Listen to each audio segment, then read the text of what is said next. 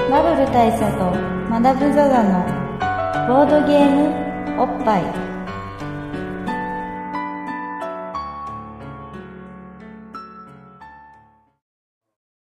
バブル大佐とマダムザザのボードゲームおっぱい。えーえー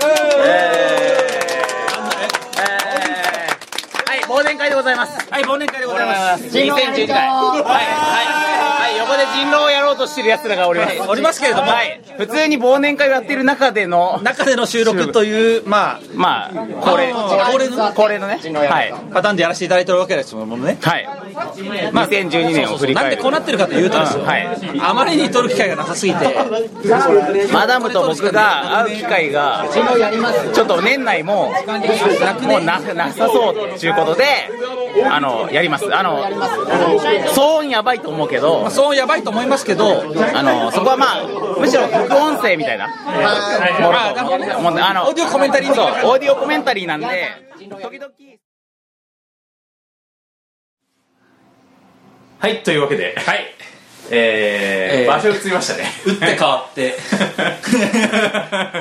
打って変わっていね、やー、静かっすね。そうっすね、やまっぱあ、年を越すっていうのは静かな環境じゃないと、まあそうですよねう、ん年末ですからね、ね、情緒も何もないじゃん。そうです、あの、あの感じ。あの感じね、やっぱり行く年来る年的な感じを出していきたいですよやね、っぱ俺たち、ああいうバカ騒ぎ、好きじゃないじゃ好きじゃないですもんん。ね、ね。周いりつがもうね、さしめやかにやってますしね、ねなんかもうギャーギャーギャーギャー、人狼だ。人狼だなんだとねな。んだとね。うん。人狼だ、ビッグアイだ。ビッグアイデアとかね。 ビッグアイデアだと思いますけど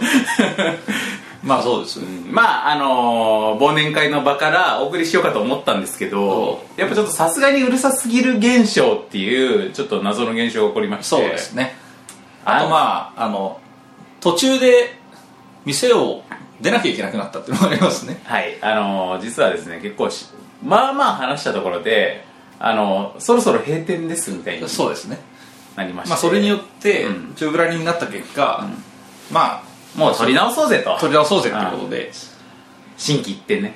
そうですそうですやっぱりいねや新規一点じゃないなやっぱ今年 を今年を振り返る意味だ今年をね そうですそうですそうだからまああれ3は月ですからそう、だからちょっとね、あの、ね、取り、この取り直し感この、はいこの場面転換の間に、あの、ちょっとまあ間が空いちゃった感じもあって、まあそうですねちょっとだけ、ね、今我々2012年のはい13月、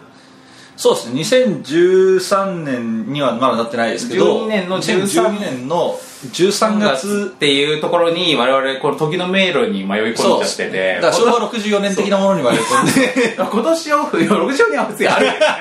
け どね途中までね途中まであるけどねどうだからこのあれなんだよねこの今年を総括しないとやっぱ我々さ新年が迎えられないからそうですだからやまばだいで年すは明けてないんですよそうなんですよ今た時の迷い子になってるんですよそうですそうですというわけで今年のことをまあ振りあれ改めて振り返ってみようかと思思ううんんでですすけけど,、どどうでしたかね今年はザザさん はザザとしては新しいでしょこれ新しいですザザ的に ザザ的にはいろいろあったんですよあの、まあザザとしてもそうですし、うんあの僕というこの中の人的な部分もそうなんですけど個人的にねそういろいろありまして、うんあのまあ、個人的なところでは、あの結婚式を挙げたりとかですね、まあ結婚はでかいですよねそうです、まあ、結うん婚自体をしたのは去年なんですけど、そうかそうかまあ式と新婚そう情ですがそうですハーネムーンうをん行ったんですけど、うんまあ、まあ結婚は結婚式は結婚式で、まああのまあ、普通にやったっていう感じだったんですけど、うんあれですよハネムーンですよハネムーンですねそう僕ハネムーンでドイツ行ったんですようん僕らに馴染み深いじゃないですかまあいどっか行きたいとこあるって聞かれたらやっぱありまあ、ドイツともしくはエッセンとあのもしくはドイツかエッセンの2択だっつってそうですそうです まあもまあドイツかシュピールかっていうそういう話ですよ、んみたいな話だったんで、うんあのまあ、ドイツ行きたいねって話はあったんですけど、うんまあ、ちょうど秋ぐらいに行こうみたいな話があったもんで、でまあ向こうがあれですよだからそのねうちのうちの妻うちの妻が、あの秋秋だっつってんのに、うんあのあのイベントとかぶせないにって組み上がってあギリギリで寸んでのところででそう、うんこれどうやっって理由をつけてうんリスケすればいいんだと思ってあじゃないそのこと言わないでリスケしたの僕はそのことを言わずに、うんなんか適当な理由をつけて、ちょっと後ろにずらしてずずっとね仕事とかねそうちょっと忙しいかもしれないしつってうんうんずらして、うんあのちょうどなんかど真ん中ぐらいにドーンってくるようにしたわけですよでまあそれでいいねっつって、うんチケットも取って、うんその後で、時にっつってああのあそういえばそうあそうちょうど、うんちょうどドイツの僕らがいるあたりの近くにエッセンって町があるんですよつってあああの電車で1時間ぐらいのところにあるんですよつってえそこなんか観光スポットとかあんのなるよねそうで、まあ、ないらしいんだけど、うんなんか大きなイベントやってるらしいよみたいな、なんかみんなキャッキャしてなんか海外のイベントとか興味あるでしょっつってあとアニメとかの関係もあるらしいそうそうそうなんか日本の漫画とかうん出てるらしいよみたいなあことで、あの少しずつこう情報をつまびらかにしていって、うんまあ嘘じゃな最い終的にはあの、まあ、ボードゲームがいっぱいあるんだよっつって いいでしょいいでしょあそこでピーンと来なか ったのえまああのすごいなんかああみたいな感じのうんなんか気がプシューって抜けるような反応されましたけはいど、はいまああの拝み倒してうんあのハネムーンにエッセンシュピールをぶち込んでですね、うんうん行ってきたわけですよこれはなかなかの大事ですないや大事ですよう、んでまあ向こうであのいろんな方に会いましてその、うんまあ向こうの人とは話せないので、うん向こうに行った日本の方々にいろいろお会いして話を聞いたんですけど、うんうんあの M MBS ゲームズさうんん野瀬さんとかですね、うんいろんな人に話を聞いたら「ああ多いですよ多いですよ」うとん ハネムーンにかこつけて言われ たハネムーンにかこつけて、うんこのイベントに来る輩っていうのは、うんうんあのいっぱいいますよつってまあね、なかなか初対持ちで、あの、何の気もなく、あちょっと俺ドイツ行ってくるわっていうのって、まあ難しいもんね。そうですうそうです、んなるほどね。まあじゃあこれは、あの、ボードゲーマーと結婚するときには覚悟した方がいいと。そうです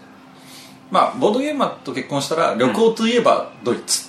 うん。あの、あれだよね。やっぱりだんだん幅せ、幅詰めていく感じで、ヨーロッパがいいんじゃないのまあそうですそうです 僕も大体だからあのやっぱりヨーロッパ行ってみたいよねからのスタートでしたからやっぱ東アジアとかは割と旅行とかでもまあ、ね、ちょろっと行けたりもするから、そうですそうですそうですやっぱヨーロッパがこう機会じゃないとなかなかね、そして僕初海外だしやっぱ自分の行きたいとこ行きたいし、でまあまあどうせヨーロッパ行くならその中国の方っていうかまあフランスとかドイツとかそうですまあ英語圏じゃない方がががまあとなんか雰囲気あるよねそう特色あっていいんじゃないかなつってで俺ビール好きだよねそういえばねつ ってそうやってねぎゅうぎゅう詰めてって、はいはいはいそう最終的にアイスにぶち当ててたんですけどというわけでエステン行ってきたんですよ、まあ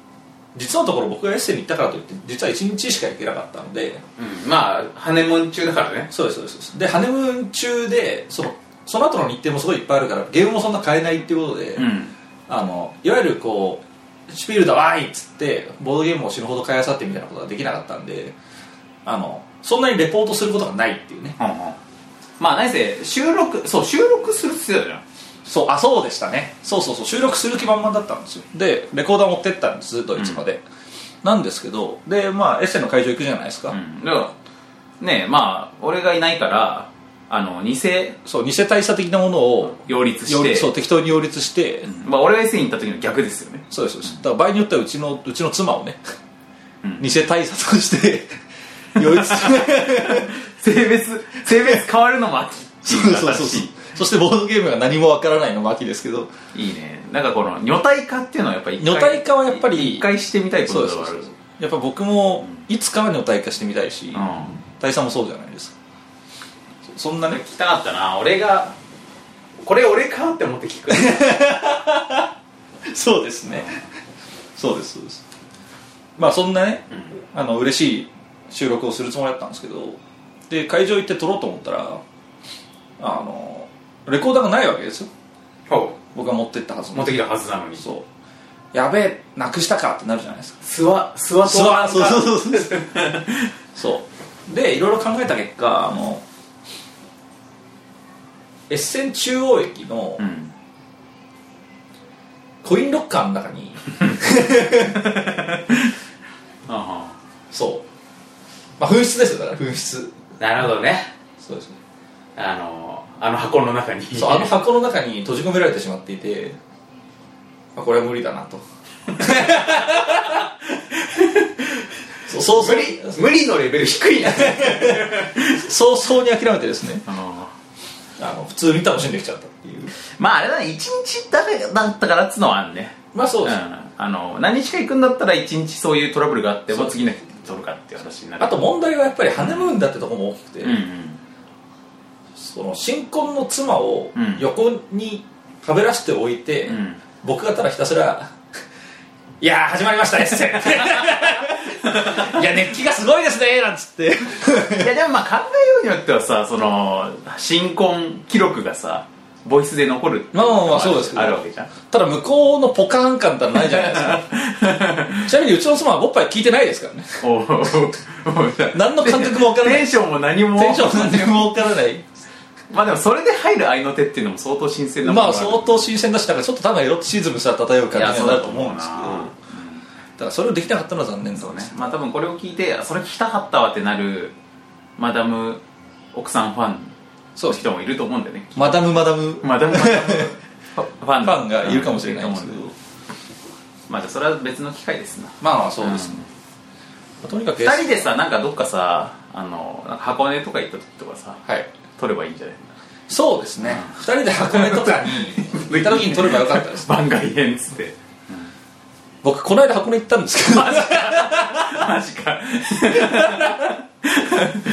そうそうそうちょうど、あの13月に入ったあたりつい最近12月から13月に移るあたりうんでそうそうそう行ったんですけど撮らなかったですうねんなるほどねまあじゃあ次の次の時で今度熱海とか行った時にそうですそうですそうですそろそろあれやりますからね多分まあそんな感じはいのが、あの僕の個人としてのですよまあ、トピックトピックですトピック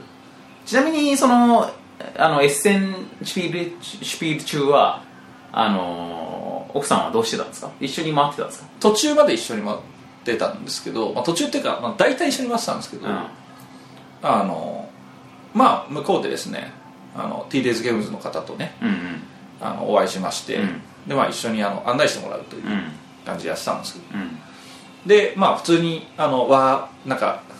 賑やかだねなんつって、うんすごい和やかな夫婦関係を演出してぐるぐる回ってたんですけどああのれでしょだからあの田中さんも奥さん連れでしょそうですそうですそうですだからあのダブルデートですよあいわばいいじゃないですかでもそれだとあれじゃん奥さんも言いやすいっていうかまあそうですね、んまああの本当はまあ某某慶川さんとかまあ別の方もいらっしゃるんですけど、うんうんうんまあ、そんな感じで回っていたんですけど、あの奥まっていくに従ってですね、あのその僕と田中さんが若干こうなんていうんですかねその和やか演出がなくなってくるっていうあかーいわゆるゲーマーズハイそうそうそうだんだん瞳孔開いてくるっていうか、まあ、だんだんそんな感じになっていってあのなんか中古ショップブースあたりに来た瞬間にもうなんか全て消え去っちゃってそれうんうが、んでまあこの野郎二人がですねもう連れ立って中古ブースに飛び込んでいくわけですよ行ってくるわっつって、うんうんでまあうちの妻はポカーンとするじゃないですか、で、まあ、田中さんの奥様が気を利かしてくれてね、うんあのじゃあちょっとなんかあっちに日本人の方いるからあっち行こうかうんあのヤフォンブランドへあ連れてってもらったらしいそこであの将棋を教えてもらうっていうねーこれこれいわゆるわざわざそう組んだりまで行ってそうです WZWZ ですあそーなるほどねうでわざわざドイツ組んだりまで来て将棋を教わっていや楽しかったぐらいのこと言ってて、うん私あそこにいたらいくらでも時間潰せるから大丈夫だよぐらいのことを言われるっていう頼もしいね頼もしいですよねやっぱりなねるほどまあもう僕らはもうホクホクで買わないとしたボードゲームを僕は買いですよみたいな感じのことがあっ荷物も増えてそうなんか若干うちの身の機嫌はやっぱり悪くなりましたけど、うまんあ、それでもなんとかですよまあ結構ハラハラするものあるねあります話を聞くとねそうなんですすごい荷物少なくしてったんですよ、あうのん移動が多いからっつってなのに大箱のボードゲームを2個ぐらい買っちゃったので、うんまあ割とそれだけでリュック1個は埋まる感じになる埋まるそうそうそうリュック1個埋まる分のうんあの自分へのお土産買っちゃったのでちょっとその後危ない感じでしたね、まあ、っていうのがね、はいはい一応ありましたが、これがまあ2012年のこれが2012年の僕にとっての、マダムプライベートトピックとしてトピックとして、まあマダムパブリックトピックがあるかちょっとそれはまた微妙な話なんですけどまあこれも限りなくあれだよねそのゲームイベントとしては最もパブリックな そう類のことですからねイベント そうですそうですあとあれだなそのパブリック的なことで言うともう一個やっぱゲームイベントといえばあのゲームマーケットあるじゃないですかゲームマーケットありますね春秋とありましたねゲームマーケット我々この勃発上割とガンスルーした感じいやいや一応春の時はやったじゃないですかい で、やまそうよあ、あの残念ながら大阪は行けなかったんでが無視した形になりましたけどいや秋秋とかさええ秋は確かに秋の報告すらしてないでしょしてないですねポワーンと思い起こしてみるとゲームマーケット秋がありました、はいえー、呪いのミイラ 出ました出ましたでハムまナプトラの話ハムナプトラの話を散々ししましたですでに終わっていた謎フェスの告知をして そして年越した形じゃんまあ越したっていうか越してない越してない越したっていうかまあね、まあ10 12月いっちゃった形じゃまん、あそうですそうですそうですというわけであのあれゲームマーケットどうだったかって話をしといた方がいいんじゃないかなと思うんだけどそうですね、僕なんと朝からいましたそうこれまあまずこれ画期的なことですよねこれが画期的ですね、うん一応あのまあ 勃発恒例として僕はいないっていうのがあって、なんかこうお客さんっていうかそのリスナーの方があの来てくれてブースにドラマイブースとかに来てくれた時も「はいマダムいないですよ ね」ってそういや僕は、まあいやまあ、来るとは言ってたんですけどねそうなんですよねだから最初はマダムいませんかになってたのに、まあ近年めっきりね、いませんよね5丁が多くなりましたそうそうドン中の そうですそうですドンとで聞き始める感じの疑問文になってなってたんですけどまあ今回なんと搬入からそう搬入からいつもはね搬出はいるいるんですよねまあ搬出はいるっていうかまあそうですね搬出まあ、まあもっと言えば搬出の後のまあ打ち上げはよ打くち上げはいるっていう一応搬出やってるんですよね、ああやだね搬出やってるんですけど、まあ大体搬出から参加することで定評がある僕なんですけど、うんあの今回朝からいまして、まあ、これであの「マダムですよねワーキャー」みたいなのをもうバンバン期待してるわけじゃないですか、で、まあ、それを期待したいからあの特にドロマイさんのスタッフとして頑張る気はそんなにないのにでもとりあえずドロマイのブースに立ってよみたいなのがあるじゃないですかなんか横にいる人 そうですそうですで、まあ、実際僕は大した仕事もせずにですね、いらっしゃいませの命も言わずですよ、 ただたただいるドロマイブースにただ立ってる後ろでかい男みたいな感じになってたわけですけどまあこれがね来ないんですよねそのマダムですか的なものとか、マダムいませんよね的なものとかが、うんめっきりこそですね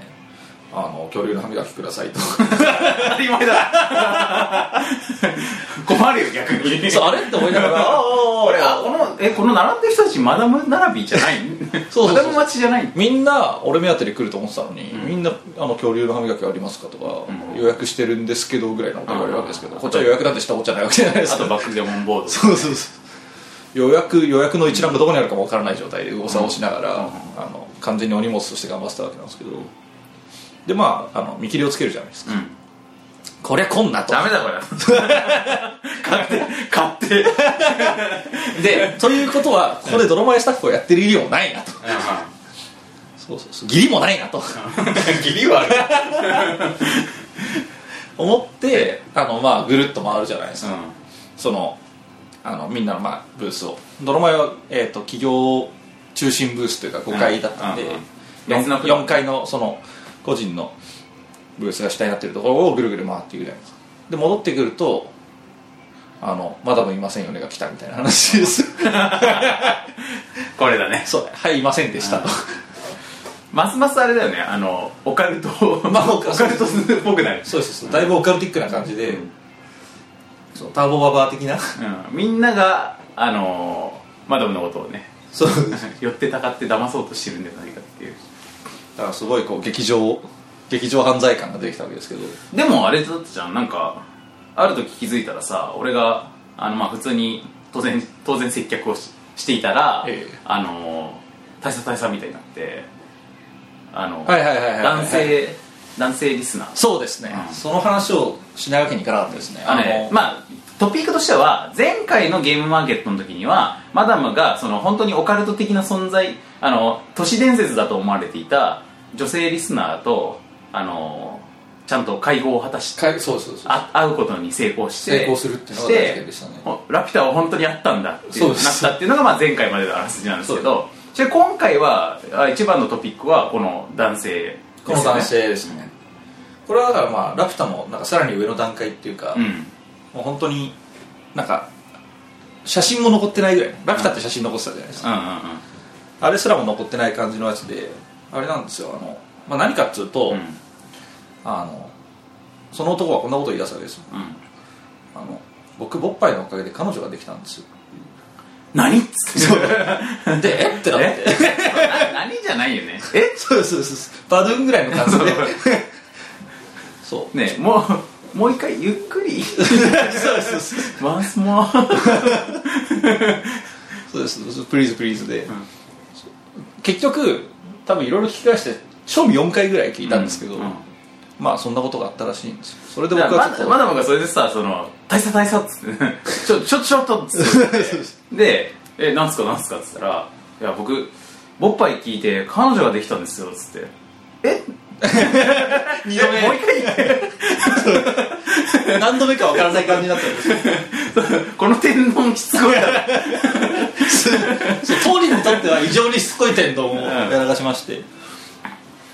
まあいろいろ話を聞いたわけですけど、うんまあ、そこはあのその人のプライバシーのことなんでそんなに細かくは言えないわけですけど、まあ、ボッパイがご縁でうんうんあのなんかボッパイを紹介されて聞くよ2人とも聞くようになってみたいなじゃうんあそうそうだよね向こうそう女性のそ方う女が性の方がこうあいのうポッドキャストがあるよそっうてこんなひどいポッドキャストがあるよと、つって男子にあのそう言って教きてえてくれたとで「おおの何それ」っつって聞い何ってつってうんでまあボッパイを2人だけの秘密として、こう共通言語として絆を深交めて換交換日記みたい交換そう そうボッパイ聞いて今回のボッパイ聞いた的なものを、なうんおそらく絆にしてこうどんどん交流を深めていったんだなかろうかとだからあれだよねあのー、ボッパイでさ例えばはがきはがき読みコーナーみたいなのがもしあったとすると、ええそういうようなことの仲介としてなんかメッセージがねはいはいはいそこで告白みたいなこともできたかもしれできたかもしんなないいっすねうん惜しいとこでした惜よしいとこでしたねただまあそんなことはあると思わないからさそうですねああとと今後もないと思うから さあと僕らの問題として、んあのお便りが届いたところで一体いつ読むんだという問題がある 即時性がなさすぎるので3か月ぐらいじりじりしてそそうの間にチャンス失うからやっぱチャンスロスでかいからねそうそうなのタイミング大事ですからねそうだね例えば僕らは夏に告白しようと思って、うんじゃあ逆算してっつって、うんあの初夏ぐらいにお便りをもらったとしても、おそらく出るのは秋とか冬なわけですよでしかもさ前振りとかするかもしれないじゃんちょっと君に伝えたいことがあるけどまあちそょうっと待ってくれちょっと待ってくれっつったらどんだけ待たせんのってなるし しかもさそのどこにかどこにそれを仕込んであるかわからない わからないですそのその状態でもうずっとこうねそっからあの僕らがあのポッドキャストを更新するために今回の聞いた今回の聞いたっ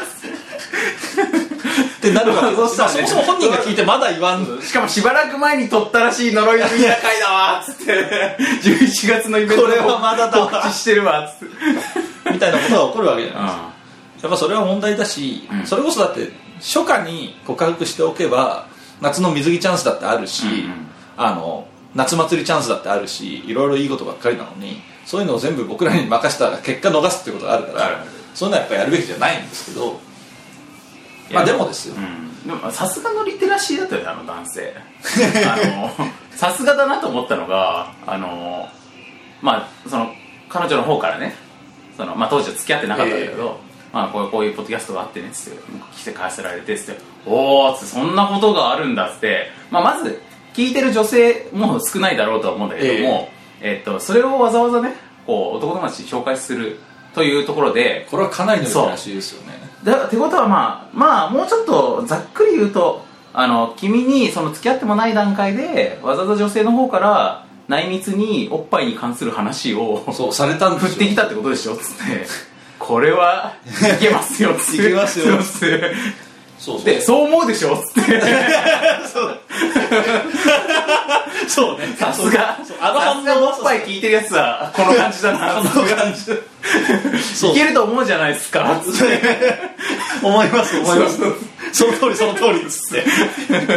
いやだってそれはそうじゃないですか、だって僕らは普段そのね付き合ってもいない女性から、唐突にうん「おっぱい」って単語を投げられることがないじゃないですかないあんまりあのそのちょっとちょっと話あるんだけどって言われておっぱいについてなんだけどさつって言うことないよねまあだっておっぱいについてなんだけどさって言われた段階で、うんこっちはもうプラグって思うじゃないですかまあ逆に逆にそんなフラグも見たことないまあ見たことないけどいけるとは思うじゃないですかだからね、まあ、だからその女性の側も多分やっぱおっぱいリスナーだからバッチリリテラシーがあるっていうか、うんボードゲームおっぱいっておっぱいって名前つけることによってリスナー獲得しようとしたんでしょってところまで分かってると思うんですなよるほどなるほどつまり、うん私が女の私がん気になる男に「おっぱい」っていう単語を言うだけで引っかかるぞこれはとその男その男どうなんだって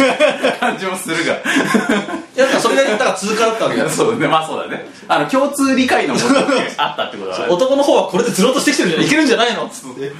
なるほどそうそういまあうみた使いいな方もねそうそうそうそあう、りがまあ、とうそういうことだったかどうか分かりませんが、うんまあ、結果としてね、んあのお付き合いするに至ったという話を聞いたんで、そうねうんもうこんなにありがたいことはないなと思って、まあそうだね感類に移りなく次第だったんですけど逆にあれだよねそのだ女性が男性にちょっとこうああのまあいわばこれってこうサインなわけじゃん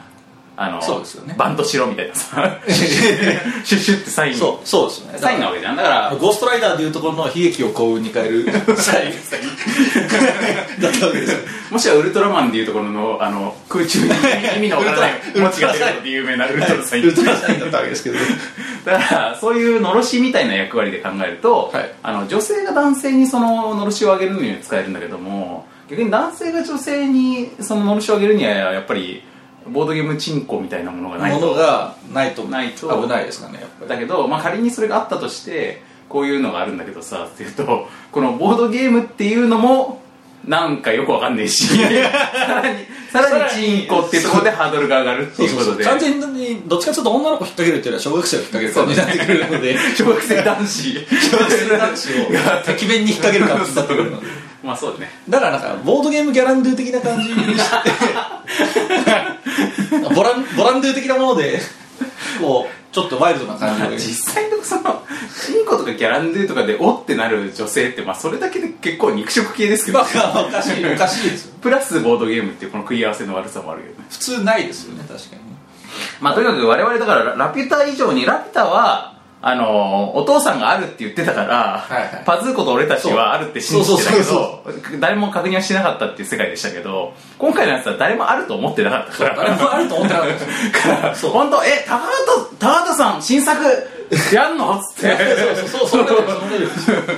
ていうね本当ね竹,、まあ竹取りも状態ですよあはたまただから、うんラピュタはあんの知ってたけど、ラピュタは知らなか ったな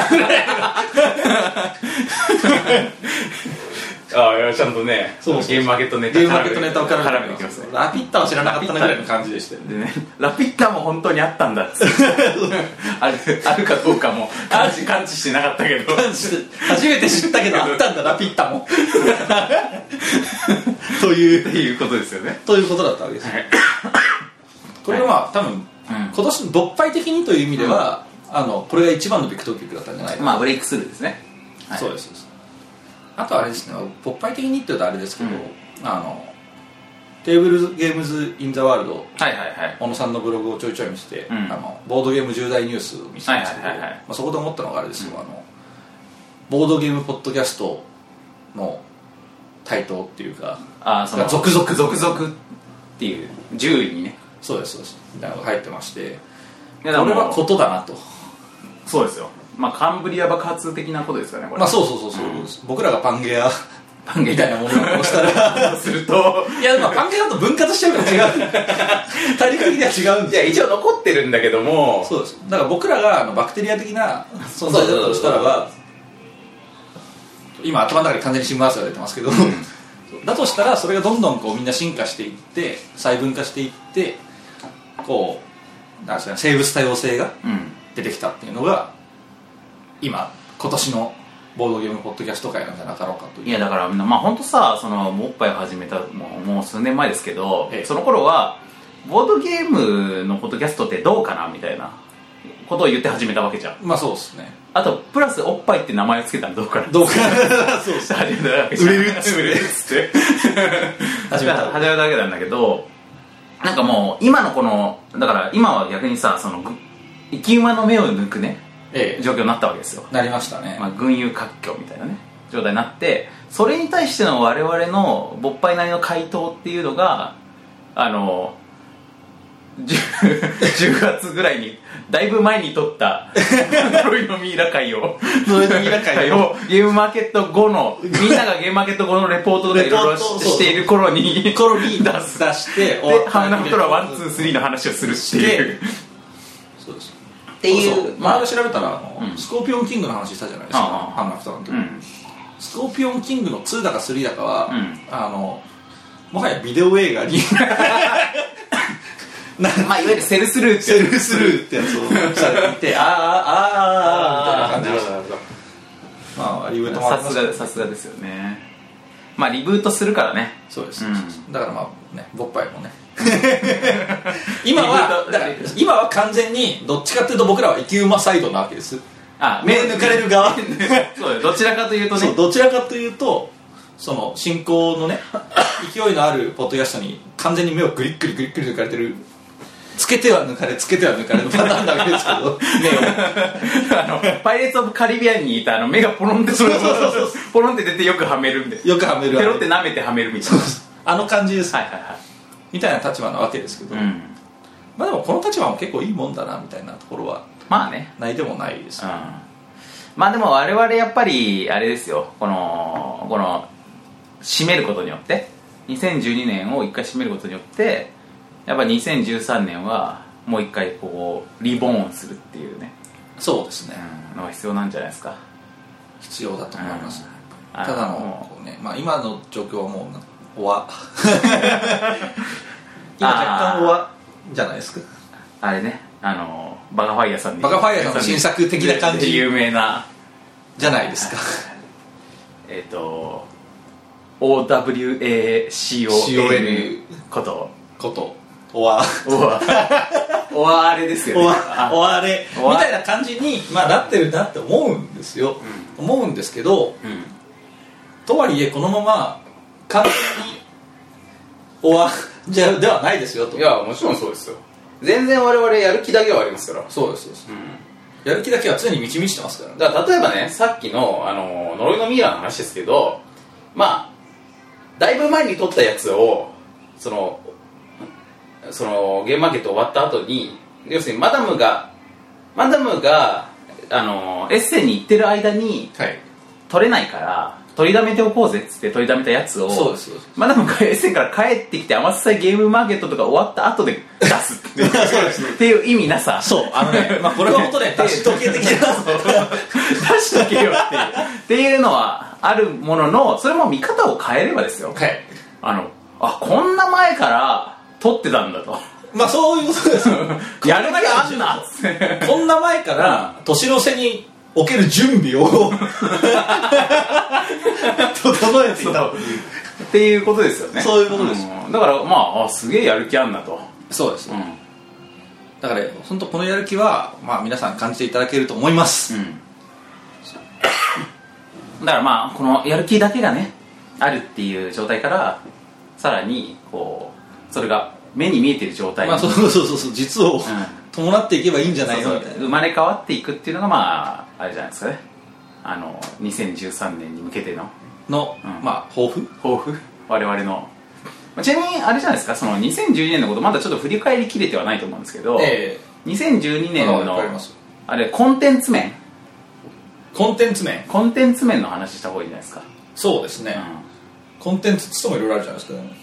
まあ、例えばですけどアニメ例えばアニメねは い例えばねはいはいアニメねあれじゃん勃発アニメ大賞あやってましたねやってましたねうんあれ決めないといけないでしょそうですね、僕今年ねうんテンダーアニメを見ていないですねあそあのだから今年の初めに軽音の映画見て、うんみたいな感じです俺ね軽音まあちなみに俺年末にあのー今年見た映画ランキングみたいなの自分の中でつけたんですよ はいまあそれはアニメじゃなくてまあ映画一般の話だけども、まあ本当に誰に見せてもなくっていうか、はいはい友達にに聞か聞かせるためだけになるほどはい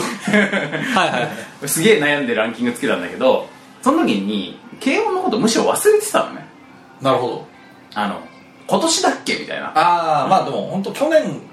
去年の年末くらいに公開、まあ、公開は年末だったんだよねで俺が見たのが年明けだったかだか年年末だったか定かではないみたいなええ感じで、ちょっとなんかそのランキングから漏れてたんだけどでも年末にさあのテレビでやってたの知ってるああはいてか録画しましたクリスマスイブそうクリスマスイブにあの、男友達と一緒に、うんあのなんかちょっと触りを見ようかなぐらいの感じではありましたけど、うんあのさクリスマスイブのね夜に軽音をや映画をさしかも地上波初放送でやるっていうのもさなかなか酷なことをいやこれはかなり ぶぶっこんできたなっていうのはまあ酷っていうか分かってんなっていうかいや逆うんに慈悲ですよいやそうだよねいやだからも悲しいうですほよんとマリア的な感じすそうでするなと思ってで見てたんだけど しかもまあそれ俺ちゃんとリアルタイムにフルで見たんですけど やりますな奥さんとね、うん ええだけどやっぱ軽音なアニメ映画いいねあれはいいですいいよ、うん、しかもあのちょっと忘れてるのも分かるっつうかえあのあれなんですよ軽音の映画をさやっぱ俺さ見に行った時にあのもうなんならなんなら泣く気満々っていうかさえまあそうです僕も、だからなんていうんですかその卒業間際の切なさみたいなものをドカンとやって、うおーってなっていくのかと思いきやまあほんのり そうそうそうなんかほんわかみたいなほんのり系じゃんほっこりみたいなやつだったじゃないですかそうでこれがね、まあ、そのそのメンタルに至るまでのあのことっていうのちなみに軽音の話ってさ勃発人って結構してるよね軽音どうどうだっけ軽音の映画の話はでもあんましてないよねあんまりしてないですね多分なんか多分公開前のテンションは結構お伝えしてるまあそうですね軽音ですよみたいな軽音来ますよってなってたと思うんだけどあのー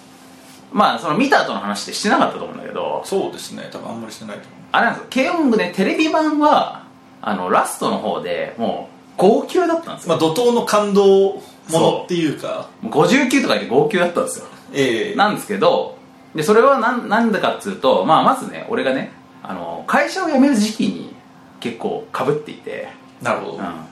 うんでえっ、とまあそれまでのこう仲間たちと別れることになるわけじゃないですかえでまあそのその時 そのその仲間たちいわゆるスクエニプロデューサー陣 がとをみんなで軽音見ててすごいみんななんか軽音に入れ込んで見てて当時で、俺たちまあいわばねその、まあ、俺がねその会社辞めるにあたってまあいわゆる卒業みたいなもんだなとえはいはだいから俺たちみんなアズニャンだよなっつってでお前お前がユイたちお前がユイたちあだから大将そう俺たちをみんなアズニャン大佐がゆい他よあのそう四人あのあの4名そうユイユイミオオリツムギががまあ僕で、でそのそのしかもそれそれ言ってるの先輩だから ね先輩プでロそデうューサー大佐の先輩プロデューサー俺がたちがでも俺たちがアズレアンそだうっつ俺ってたち俺たちみんなアズニャンだよっつって 分かりにくいわかりにくい逆すぎるいろいろ逆すぎるしアズニャンは一人で残されるから寂しいんだってみんなで 残ったらそんな寂しくむなしろい別に 別にいいよ俺いいじゃないですかみたいな感じだったんだけど、まあ、そうちょうどそのぐらいのメンタルの時に最終回の方を見ていたからなんか変な感情移入の仕方をして なんかその机にでの日々にね終わりを告げるみたいなことがあのゆいたちの高校生活の終わりに重なるっていうすごい気持ち悪い重なり気持ち悪いことなり方しました方をしてであのもう号泣だったんですよねでそのテンションで映画を見映に画行をってたら、まあ、映画はこうこの泣く気満々で来たやつらに対してなんかこういやなんかこうもっと普通でいいじゃんみたいなそうっいやいつも通りですけど何か問題あるんですかみたいな感じの内容だったから、まあ、あれちょっと肩透かしっちゃ肩透かしでしょその時、まあそのテンションだとでだからその時はあなんか「はいあはい」っつって「 でですよね」っつってでまあちょっとこうそういう感じの感じだったから、まあ、そのままちょっと印象がついてたんだけど、まあ、今回改めてこう12月24日にねあの地上波で見たらあこの感じ全然いいじゃねえかよっつってねそうそうなんです僕は結構初回からも思ってたことなんですけど、あの結局そのテレビ版まああんまりネタ割りはしないんですけど、うんあのまあの号泣シーン一番のうんやられシーンっていうのは、あの別にそんなに卒業間際じゃなかったりするわけですうんようねん、うんなんか、まあ、もうちょい前秋秋とかにまあ文化祭の頃そうとかそでうそうねにうんドカンとあって、でなんか卒業の頃にはある程度回復してるわけですよそのみんなのそのなんていうんですかメンタル面っていうか、でまああっけらかんとしつつもでもやっぱ最後感動みたいな感じになるんですけどあのあっけらかんにその戻るまでのうん過程の一部を見てるっていうようなイメージになったのでそ,、れがすごいなんかだからちょっとくすぶりはあるわけですよそうだそのななんていうんですか不安定なメンタルじゃないですけど、うんうんうんこう感動モードに入ってる自分たちの名残もありでもやっぱりこう時がみんなを平成に保たせていくという感じがすすでに見えているっていうのがなんかで逆にそれでこっちお前ら落ち着け感 を俺らに対して発信してくれそるうそうそうそうだからまああの映画全体がエピローグ的なものまなあんだよそうねですそうです、んあの番外編みたいなもんなので、だからそれはすごい良かったと思います、まあでもさやっぱそのあれなんですよね実現実のなんかそういう出来事って最後に一気にガッて盛り上がって終わるみたいなことってあんまないから、まあそうですよねね、実際はさその余白がさあるわけじゃんそうですね盛り上がりの後に、ええまあ、ピロートーク的なんつうまかあ、フィロートーク的なもの が ピロートピロートークって前の話後の話いや前も後もじゃないですか、まあまあそうかじゃあその後のだからアフターなんとかあアフターーピロートーク的な うんまあだからその時間ってことですよねあれはねそうですね、うんだからまあということが今になってようやくある程度冷静に見られる軽音劇場版なるほどそれがクリスマスイブの話ですね、これがまああの今年の アニメい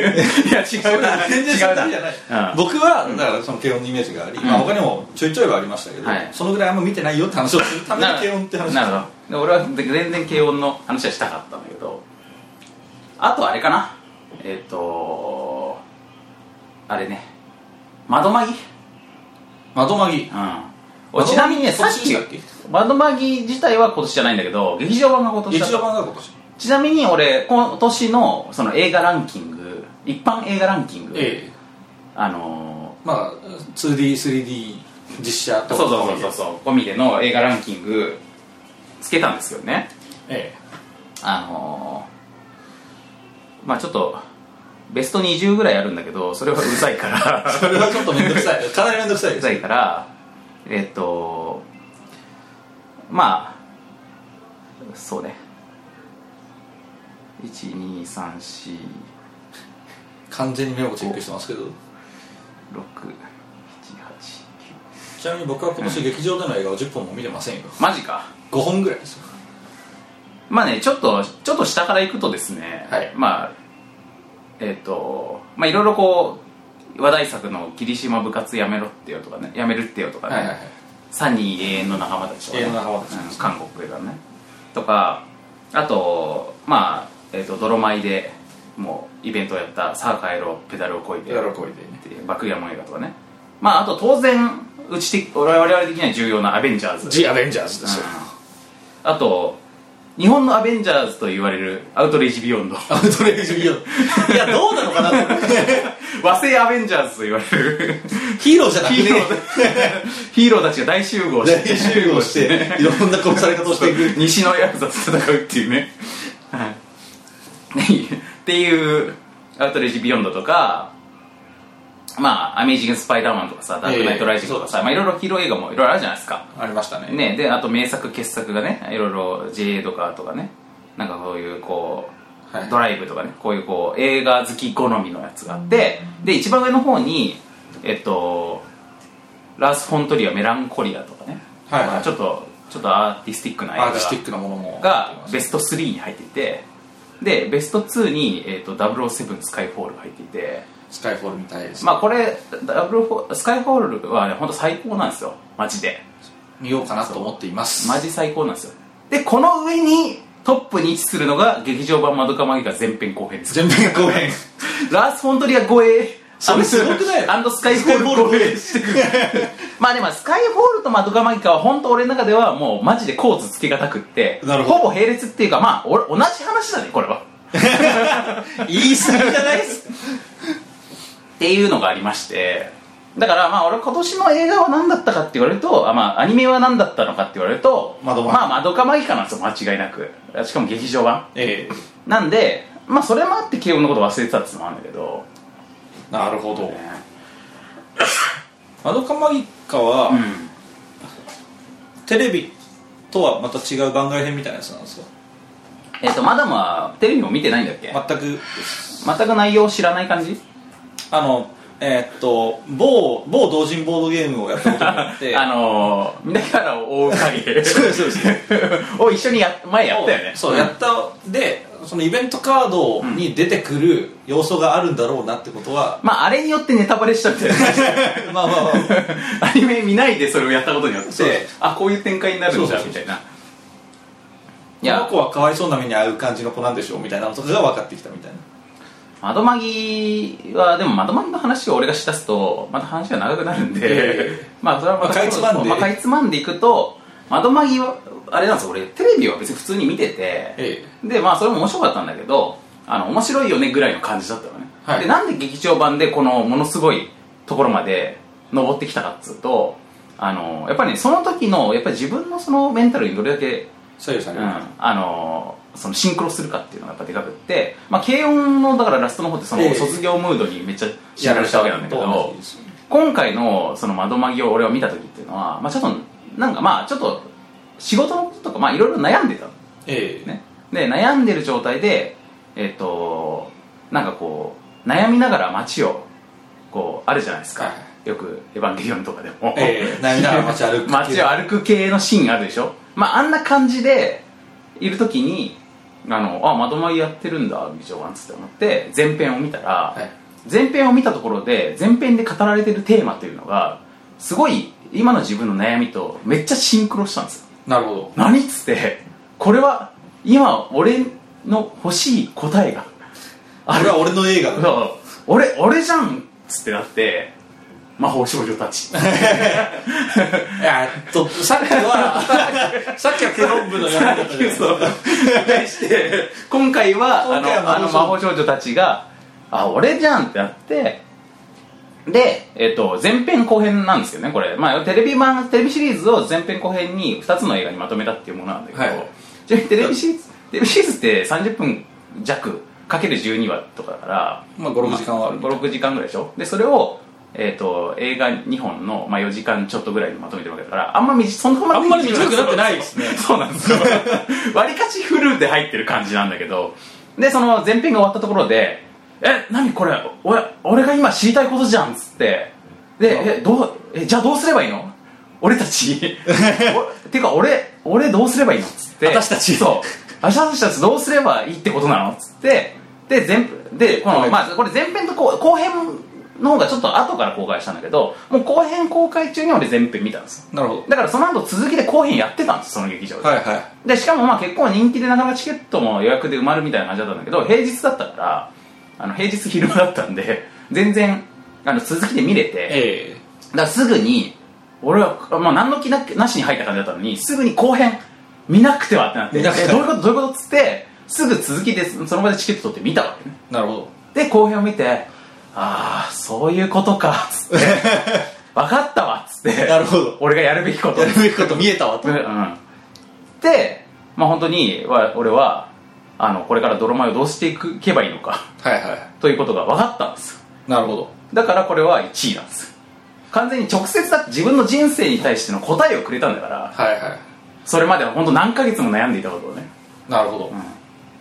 でまあこの悩みの内容というのは、まあ、ごくごく個人的なことでもあるし、まあ、ちょっとここではあれですけどでもまあとにかくそういう答えをくれる映画っていうのは、まあ、とにかく特別なわけですよねなるほどで007スカイフォールもそれその問題が解決した上で改めてそのなんつうのそのことを、まあ、確認してくれるっつうか、なるほど、まあ、こういうことですよとこういうことだろっていうだろってそうあ要するに窓紛はまあそのさ悩んでる渦中が描かれて、でみんながボロボロになって傷つきながらもあの、まあ、こういう答えを最終的に得るみたいな感じだった、はい対して007はまあおっさんだから、ままああ、あ、る程度分かってるわけ よ まあ知ってる知ってるそう分かった後分かった後でそれをまあ再確認するみたいな話、はいはいはいだからその007をあの年末に見るっていうのは本当に2012年を締めくくる意味では、まあ、これあのこれ以上ないこれ以上ないい感じじゃあ僕も早々に見てい今年は締めくくらない とやだからマダムもこう今日のこれの収録をするのプラススカイフォール見れば2012年終われるもう終われる終われる終われる、うんそろそろですねそろそろですよちなみにマダムはあれ見たっつってなかったえー、007ならぬあーあそう僕だから、うんあのそうだそうだそうだアニメアニメの話をするんであれうば、ん避けて取れないものがあったのを今思い出しましたけど、 うん009ですよえあれですよねあのあの サイボーグサブサイボーグ009サイボーグ009サイボーグ 009B サイボーグってやつをはいはいはい見ましてですね、まああれですよその小石森先生のあのサイボーグ009を民間の傑作そうをね未完の傑作をまあ映画化するっていう話で、うんまあその「009」はあの、えー、と天使編っていうのが途中であの石森先生書けなくなっちゃって途中で終わってたんでで天使編ベースなんだ僕でそう僕前情報なくて、うんでもちょっと予告編とか見た感じ、うんこれは天使編あるでとああ思うじゃないですかで行ってみるじゃないですかこれが全然天使編じゃないわ けですよそうなんだそうでいやこれは本当にでもだから、まあ、実のところそんなに期待してなかったんですよ、あのキャラデザとかも結構その石ノ森先生の画風とはかけ離れているし、なんか、まあ、どっちかっていうとあのなんかベクシル日本鎖国的な感じに近いっていうかまああれ CG 映画だからね そうですそうですんみたいな感じになってるんでこれはやらかす可能性あるでって思いながら見たんですけど、これが本当ものすごく良くてただまあ一緒に見に行った4人のうち2人はあの なんですかねこれよえじゃあ4人中2人は面白いってなって2人は何です二か人はポカーンってなったとあのえまあ映像はかっこよかったけどみうんたいな感じになったんですけどまあでもとにかくあの万人受けの部分としては映像は確かにものすごくかっこいいわけですあのなんか009が、うんまあ、加速装置っていうのを使ってすごい速く動くことって影響があるからなんですけうんうんどその加速装置の描写とかだかがら早すぎて見えないことでことのパイオニアだよねそうですそうです、早すぎて見えないのパイオニア、あの悟空とかエヴァンジェがリストです悟空とかがヤムチャクとかから見て早すぎて見え早なすいぎって見えてなないるのの元ネタですよ元ネタです、うんあれがもう元祖開祖と言ってもいいぐらいなんですけど、で、まあ、当然やり尽くされてるじゃないですかその「ドラゴンボール」とかでも早早くくてて見見ええなないい件に関してねじゃあ最近のだって平成ライダーとかさ早すぎて見えない技ってすごい多いからねあのあそうです仮面ライダーカブトとかはもうもう元がそういう設定だし、はいはいうんそれがメインそれがメイン能力ですからじゃあ島村じゃ城あか完全に島村城オマージュなんですなるほどなわけなんですけどでもそれ見て僕はその早すぎて見えなアクションとか、早すぎて見えな映像の最高峰だなって思います、 だってだって見えないん でしょいやだから早すぎて見えないけれども、その早すぎる中実際何をやっているのかあだあからつまりねジョーにとっては周りがスーパースローみたいに映るわけじゃないですか、うんそこの描写とかがすごいいいわけですよ確かにそれってちょっと CG 映画に向いてる気がするよねそうですだからこう雨が降ってる中で、ん雨粒が急こう急にピタッとこううんうんなってでなんかそれがこういろんなやつの体に当たって動く様子とかもこう北米に見えるみたいな、うんうんそういう描写がすごいかっこいいしあとなんかすごい速さで走って逃げる描写とかもあるわけですけど、うんうんそのあそれ予告編で見たあのさ早すぎる動きさちょっと面白いよね いやあれもうマジマジでもそこはすごいなと思うのが、そのその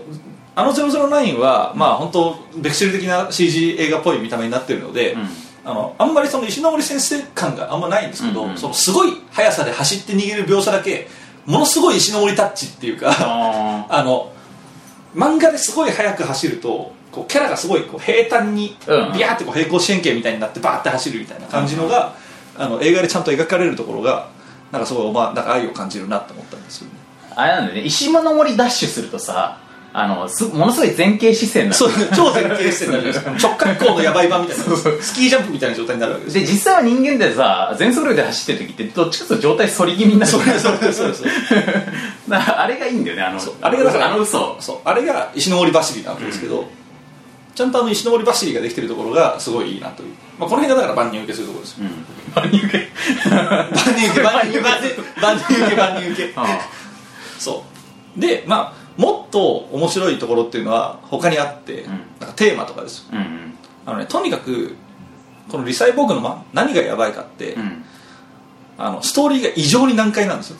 あそうなのあのね009とは思えない超難解ぶりっていうか、えー、まあ09でもあれだよねそのそのそれこそ天線とかはかなりなんつうかその哲学的な領域にまあそう踏み込もうそうとでしすている感じだった、でそこの哲学的な領域をガンガンに抽出して、うんあの冒険活劇的なところを 抑えに抑えた結果リサイボーグができたっていうぐらいの、あそうなんだあそう俺ねそのリサイボーグそういえばあのお俺最初は結構半笑い気味だったのどっちかっつうと、はいその予告編まあそうですよね 僕は半割気味 まあ確かにそれこそ僕俺はベクシル感をすごく感じて、まあそう俺なんせベクシルとか劇場で見てる派ですからね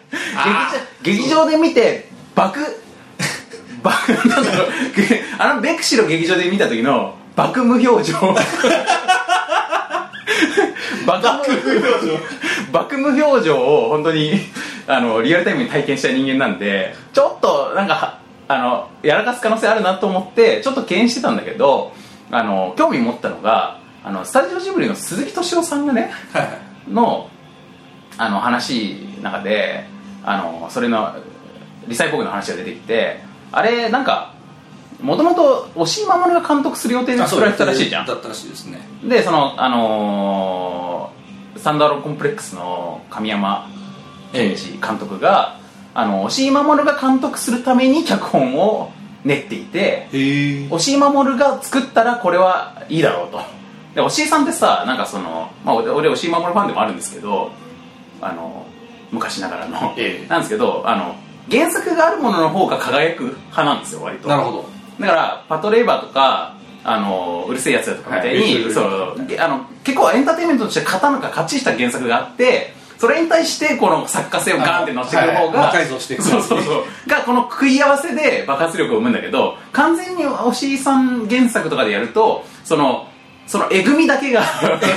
完全に乗っかるもんでなかなか爆発力っていうかもう本当にマニアック通好みにしかならないっていうことでだからまあもう押井さんのなんかこう要するに大ヒット監督としての押井さんっていう面を引き出すためにこの強烈な原作としての007じゃねえや、えー、009と009えっ、とそのそれ用に特化した推し的脚本っていうの脚を本用意したら 推し守が交番になって交番になってで脚本を書いた神山さんが自分で監督せざるを得なくなったそうまあまあまあま あっていう話を聞いてそれは興味あるっつってだから実際本当ねストーリーはすややばいやばいんですよ本当あそうなんだあのそれは興味あるむしろ見たいねだからエヴァのテレビシリーズは後半ぐらい意味わかんないわけですよ、だからこれがねだからそれがその4人中2人がなんだこれまあポカーンって なんかねすごいあの、キリスト教的なこうメタファーとかいろんなものが存分に入り、そしてあの石の森的だからそこはだからある意味天線的な部分ではあるんですけど、の哲学的なテーマみたいなものもバシバシ入ってきて人間とは何ぞやみたいなうん神とは何ぞやみたいなところまで足を踏み入れるっていうまさかの作品です よいいねなんかこのあ のあのベクシル的な感じを予想して聞いた時のこのいいねだか脇ら脇腹にバスって入れられる感じバスってやる感じだからもう本当僕は本当殺しみたいがすごい少ないですけど、うんもうあれですよこうもうさっき言ったその、まあ、軽音と、うんこのリサイボーグと、うんうんそしてアベンジャーズうんこれがあの3ジャンル不動のトップ 三重視みたいな状態になってるっていうかああのなんかデス・サルイン・シェラハみたいになってるっていうかーいいねこのあのどれも揺るぎない感じどれも揺るぎないっていう感じです僕はねいつもこの自分に爆ハマりする映画がうん世間的な評価を得ないことで定評があるんですけど以前僕パイでもお話ししたう「あん の八約束の犬」しかりです本当にちょっと2012年もね、まあ僕らは今2012年終わろうとしてるあそうですねまあもしかしたら今今お大詰めですよね一部の人はフライングしてるかもしれないですけど、でも2012年の終わりに、うんぜひ言わせていただきたいのはとにかく箸とゼロゼロライン見ましょうよっていう 話ですだから特にだから009はまだギリギリ劇場とかでもやってんじゃんやってる可能性ありますなだからまあギリどうかなって感じだけどまあもうみ2013年にフライングしちゃってる人しか見れないかもしれないけどまあでもそれでもね DVD とか出ててか俺今まだ劇場でやってんなら見に行きたいねこれ見見た方がいいです、うんあとねあのまあ石森ファンというか009知ってる人なんですけどフランソワーズって女の子がいるわけですけど、003うこれがあのガチエロな のでそこもかなんり CG なのにそう CG なのにガチエロなので込みどころですなるほどいやーじゃあ我々にとってのあれじゃないですかその2012年の、まあ、特にその年末部あの締めくくり部で言うとええー、009とえ007っ007ていうことになるそうですまあだから、うんさっきのリボーン的なって話もありましたけどまあリサイボーグだもんリサイボーグリサイボーグですようんあれですよあのー、まあボッパイも今リボーンをしようと、まあそうそうそうそう だからおっぱいがこれからリサイボーグしていくってといいうこうとですよねイメージでいいわけです、だからぼ僕らももっとよく分からなくなっていくし、うん僕らの描写がどんどんかっこよくなっていくわけですいやーこれテーマ見えてきてるじゃないですか結構まあだから我々2013年のテーマがこれなんじゃないでそうすかかもしれない、今ポットでのまテあ、ーマもしくは2012年を締めくくるキーワードってことキーワードが B あていうかあれじゃないあの勃発ゲーム大賞を決めなきゃいけないんじゃない忘れてましたね あわいわいわいあ危なく映画とアニメの話だけして今年を締めると思いましたよ良いお年をぐらいの感じのこと言いかねなかったで す今締めようとしてたからねえっと勃発ゲーム大賞っつうものっぱいゲーム大賞がありましてやってますはあいのもっぱいでその1年取り扱ったゲームからあの最もこれいけてたっていうのを僕らで勝手に決めるという、うんじゃあボード一応勃発のあの今年取り扱ったものをちょっと今あげますよはいちょっと今勃発のサイト見 ますよはいそんなに多くないど多くな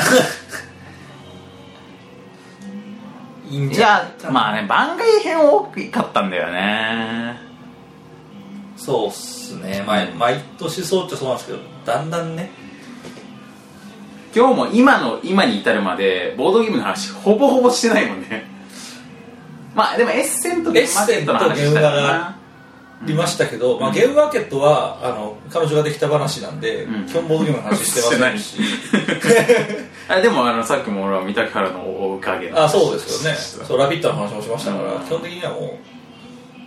ゲームマーケットレビューはしてると言っても過言ではないですよ ねえっ、とね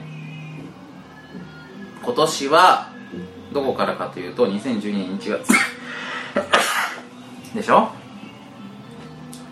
えー、まず2012年1月が新年まあそうですねだよねそうですそうです、まあこれ新年もまあ来年だったらまた今年もこれ来年も撮りたいよね2010まあそうですね来年2013年の新年も撮りたいと思ってますけども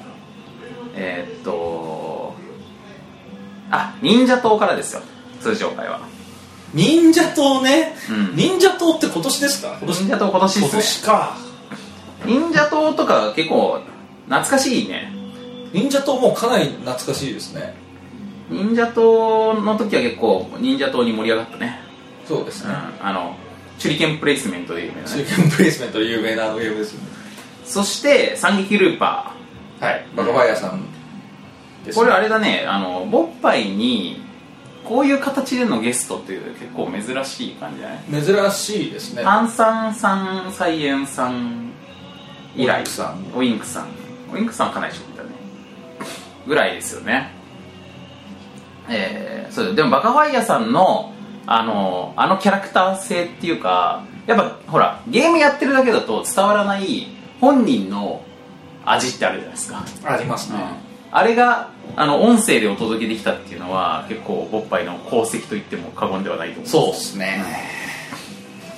あとあれだねあの三撃ルーパーに盛り上がったっていう件は結構あの俺個人としてはあれですあの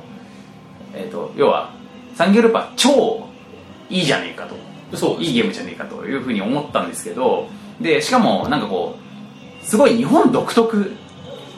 だなとまあそうですね、うんあのまあ本当てまずテーマ性が独特すぎるそんうでそうテーマ性が独特すぎてしかもその独特すぎるテーマ性にから導き出されたゲーム性としてできてるからこれ絶対日本以外からできないものだなっていうことで、だからそのドイツゲームを追っかけるのとまた違うねそのまあもちろん完全ドイツゲームオマージュとかリスペクトの作品も全然好きなんですけどあのこれはこれは新しいぞと思ってたん思ったんだけどでもこんなに俺はすごい好きなんだけど泥米で扱う感じではない まあそうですよねテイスト的 に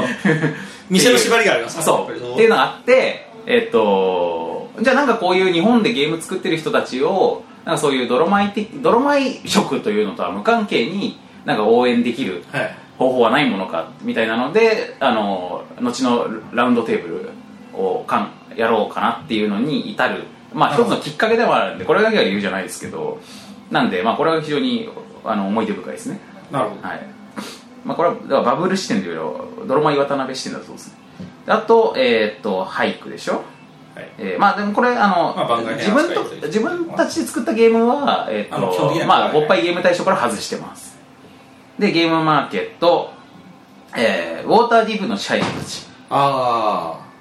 いいじゃないですかいいですねこれはい いタイトルがいいタイトルですよ、えーそして村の人生ねはいはいこれあれですよあのー大賞作ですからまあそうですよねね、まああれですよねこのゲームあのドイツゲーム賞大賞受賞とダブルで勃発ゲーム大賞を受賞するかどうかっていうそういうこれまあ世間瀬戸際ですね世間的にも注目されまあてだるから世間的には大本 命大本命ですよね、まあ、大本今命今年はまあこれじゃねえかなと思われてるかもしれない、えところがここからさらに強力なあの、まあ、ちなみに忍者と三撃ルーパーも、まあ、に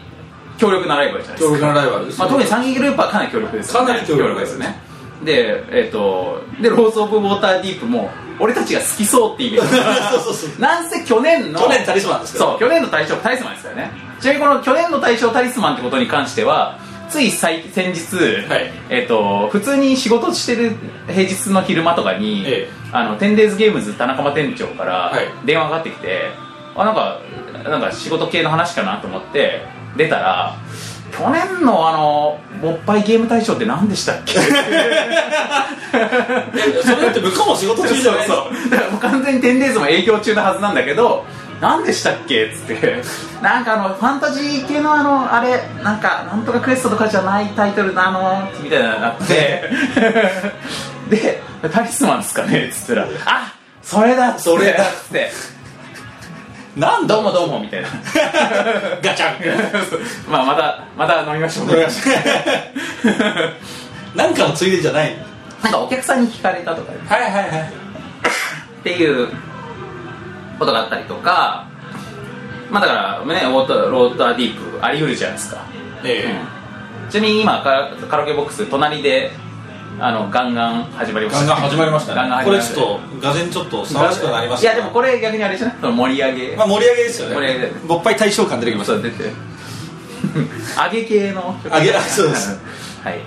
で、えーところがねここからさらに強力なライバル村の人生以降入ってきて、ほうえーまず長野中野ね中野来たまさかのね2012年勃発ゲーム大賞の中のいやーだってもうあっちだも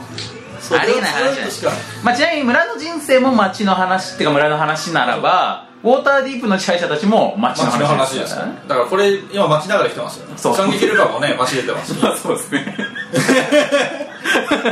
今年の勃発大賞街ながら来てますキーワード町まあねウォーターディープか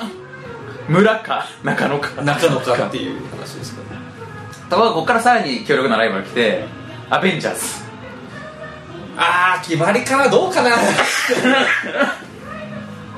アベンジャーズねアベンジャーズね、アベンジャーズになるともう街から一気に逸脱してこう宇宙レベルワール ド的なレベルになってきますあのう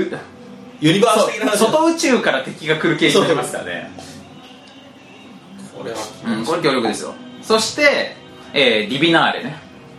ああデビナーレはもう個人的にはグイグイ来てますからねディビナーレはあの勃発市場でも久々の土下座会と してい まあ、そうですね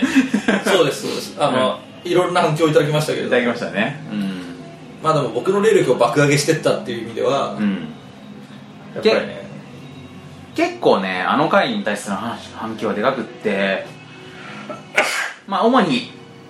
主に共感か呆れかどちらかの、まあそうだねそう どちらかの反響があって特にあのーなんか奥さんにあの回を聞かせてみたところみたい な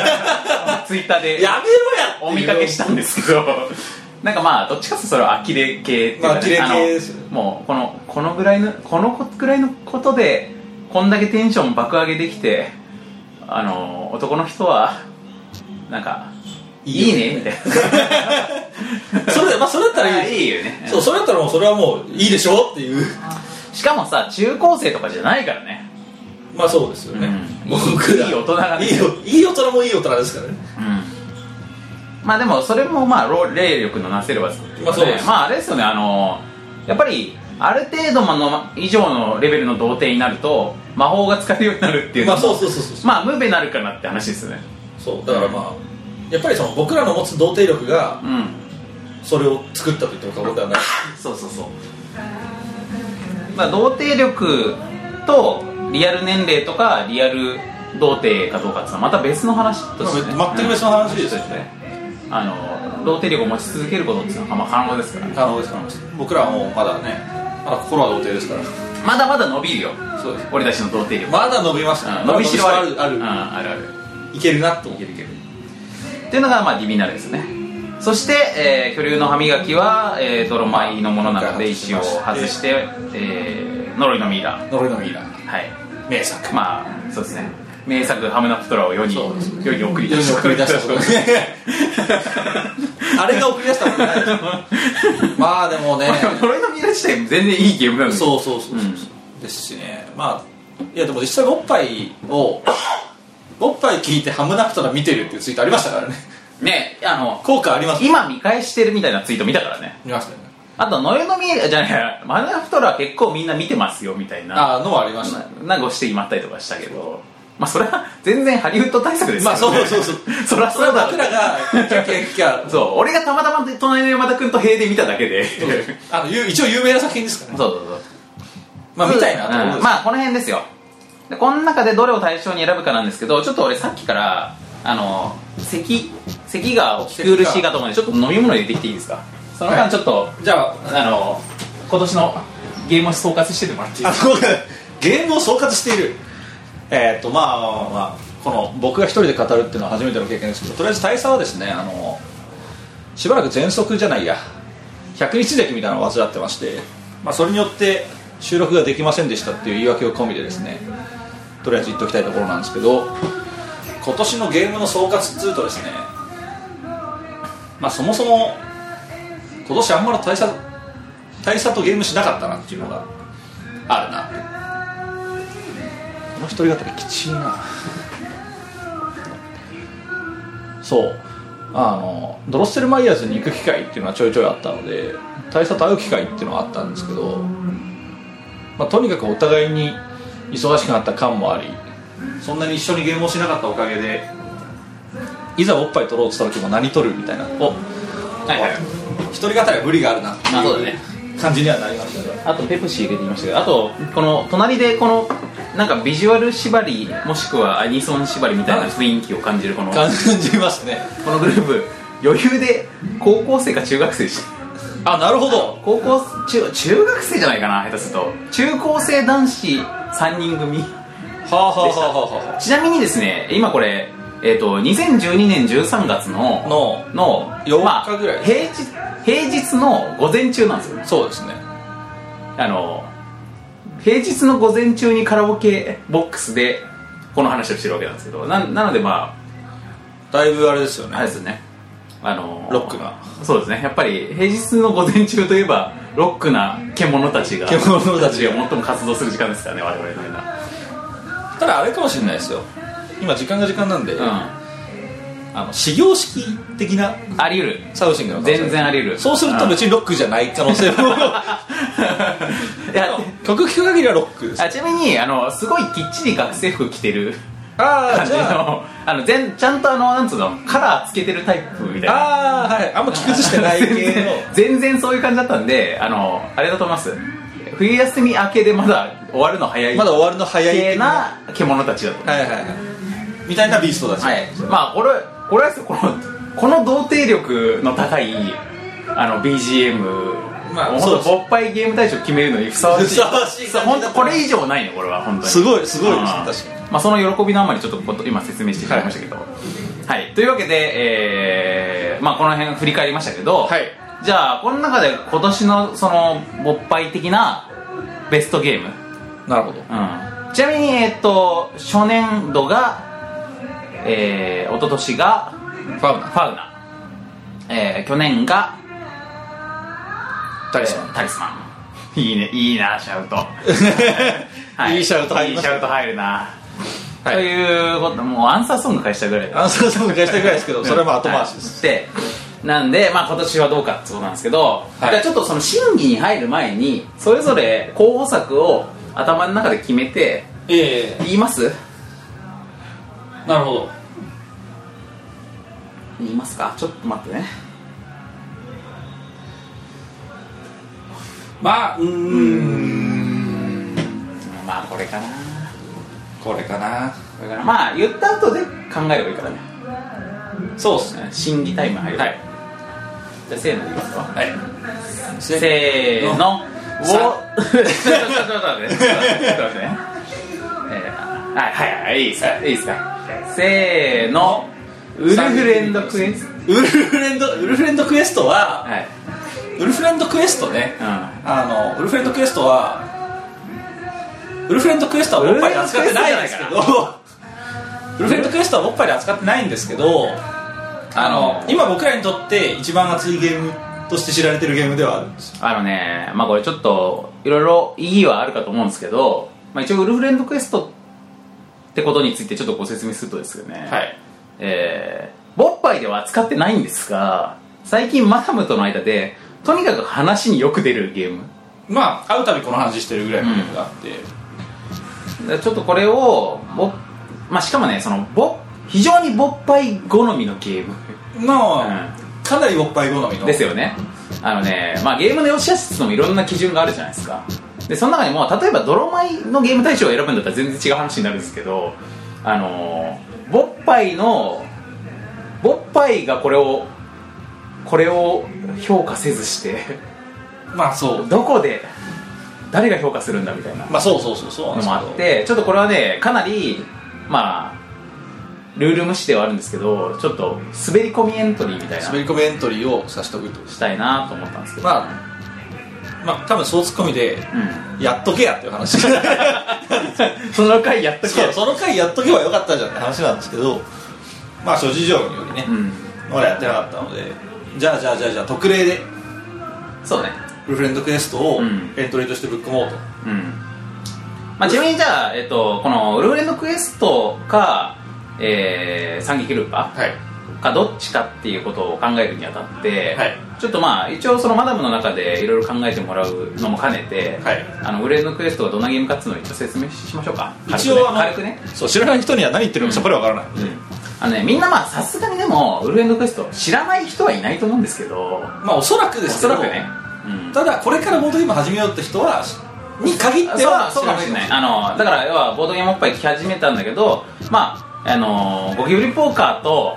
あの影高の意識をやったことありますよみたいなえあとカルカソンヌとかカタンとかみたいな感じの方はもしかすると知らないかもしれないんえでもしかしたら知らないかもしれないし、まあだからちょっとこのボードゲームおっぱいっていうポッドキャスト聞いてボードゲームを覚えようどれを最初に聞いたらいいかなうん、うん、さてはこの忘年ってやつだななんでねはは これいろいろ総括してあるんじゃないこれだなとーんってきてる可能性あるんでしかも忘年って回なのにあの年またいでから更新してるということはこれは志が高い可能性があると、これはうん来るでと、やっぱちゃんと31日まで過ごした後じゃないと総括なんかできないから、そね、うですそうですまだ残ってまだすからそれより前に総括してる人たちってまあある意味見切り発車っつうかまあ見切り発車でフライングですよねですよねだからまあこのちゃんとした仕事にのことを分かってる人がまあ、聞いてくれてるかもしれないんでそういう意識高い人のために説明するとですね、はいあのまあ、これ国産ゲームなんですよねはいウルフレンドクエストルフェンドクエストは国産ゲームです、はいで鈴木銀一郎さんという方がいらっしゃって、はいあの長老的なそうですねまあボードゲーム界の長老的な、あのーポジションで、はいえー皆さんの尊敬を集めている方なんですけど、ええまあ、まあ今日だからこの名前をし知らない方はこの名前だけ覚えて帰っていただければはいいいかなと思うんですけどこの鈴木銀一郎氏がですね、 はいえーあの今年2012年2012年にの出した、新作、まあ、新作なんですよね春ですかね春で春頃にあのテーブルゲーム系のイベントってあ違う違うテーブルトーク RPG 系のイベントで、はい JGC ってやつがありますけども、はいえー、とそこで、まあ、発売したのかな、まあ、発表したのか発売したのかでそのタイミングで友達、まあ、そのテーブルトーク好きの友達が買ってきたのをやらせてもらったのが、はポッタン掘ったんですねなんで、まあ、このマダムとの間で話がホットと言っても、まあ、よく考えたらもう半年以上経っ てるねあれやってからそうそうずっとこの話してんだよ俺たちまだまだこれがそうそう滑り込みのところが全然入れられたじゃない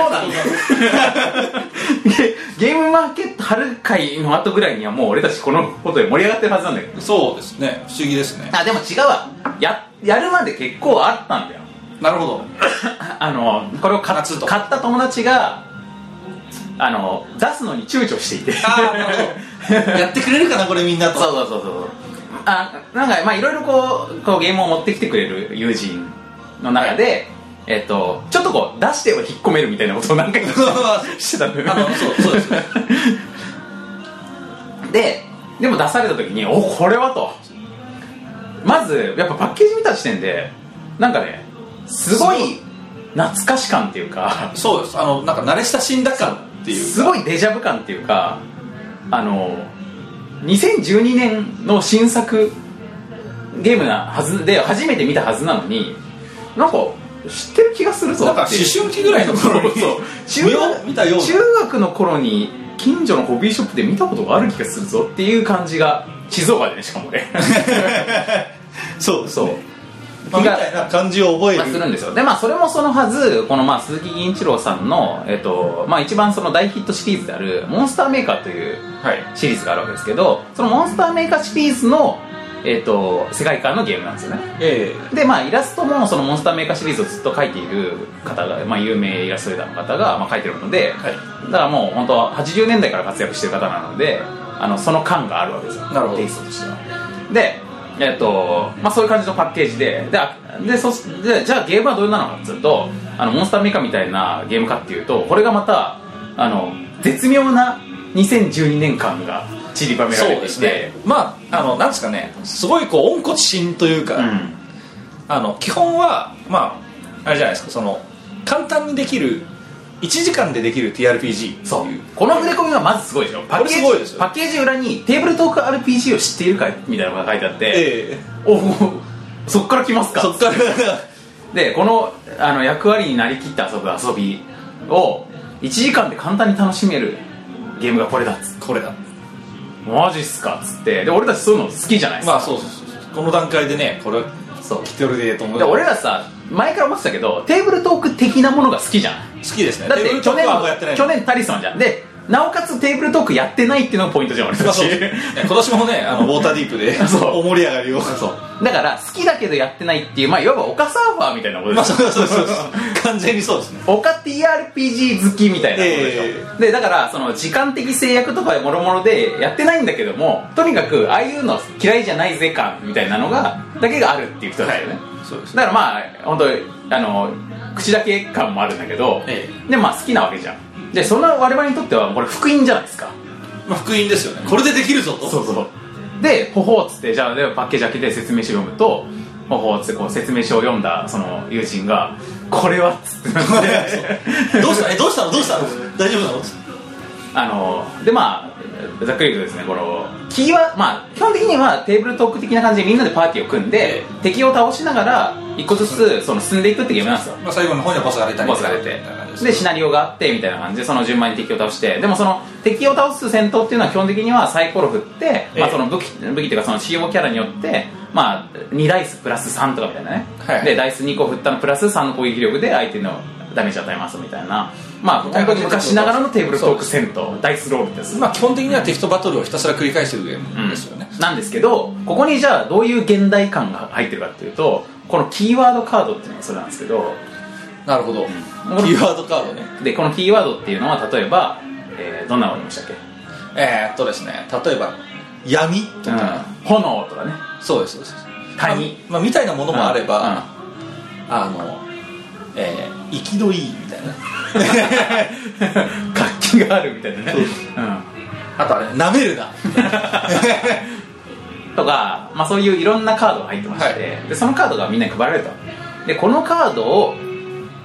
まあ、ダイスを振って攻撃をする前にこのカードで配られた単語を使って、えー決め台詞を言ってくださいとなるほど何ダイスを振る時にそうざわっこの決め台詞がどのかっこいいかどうかっていうのを他の人たちが判定してその判定以下によって攻撃力がプラスされますとああなるほど周りの反応でっていうことですよねざわざわっと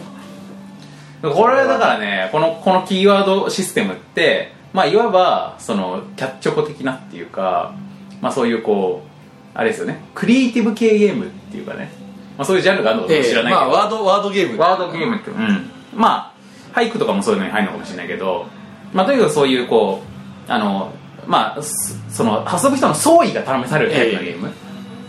の感じっていうのがあってなおかつこれをキャラになりきってセリフを言うというのがことなわけですよねそうですねでさらにそのキャラのカードっていうのが最初にあの、まあ配られるわけで配られすけどるわけですけどこれはまあ多分モンスターメーカーファンにはおなじみのキャラなあのおかなもじれみならいしいですね知らないけど、まあ、僕昔モンスターメーカーってなんかゲームボーイとかのゲゲームはやったことあるような気がするんだけどそんなに世界観に詳しくなくってだからほぼ初見なわけですよこのキャラクターたち、で僕が最初にめ撮ったキャラをこうめくるとですね「はい私エルフの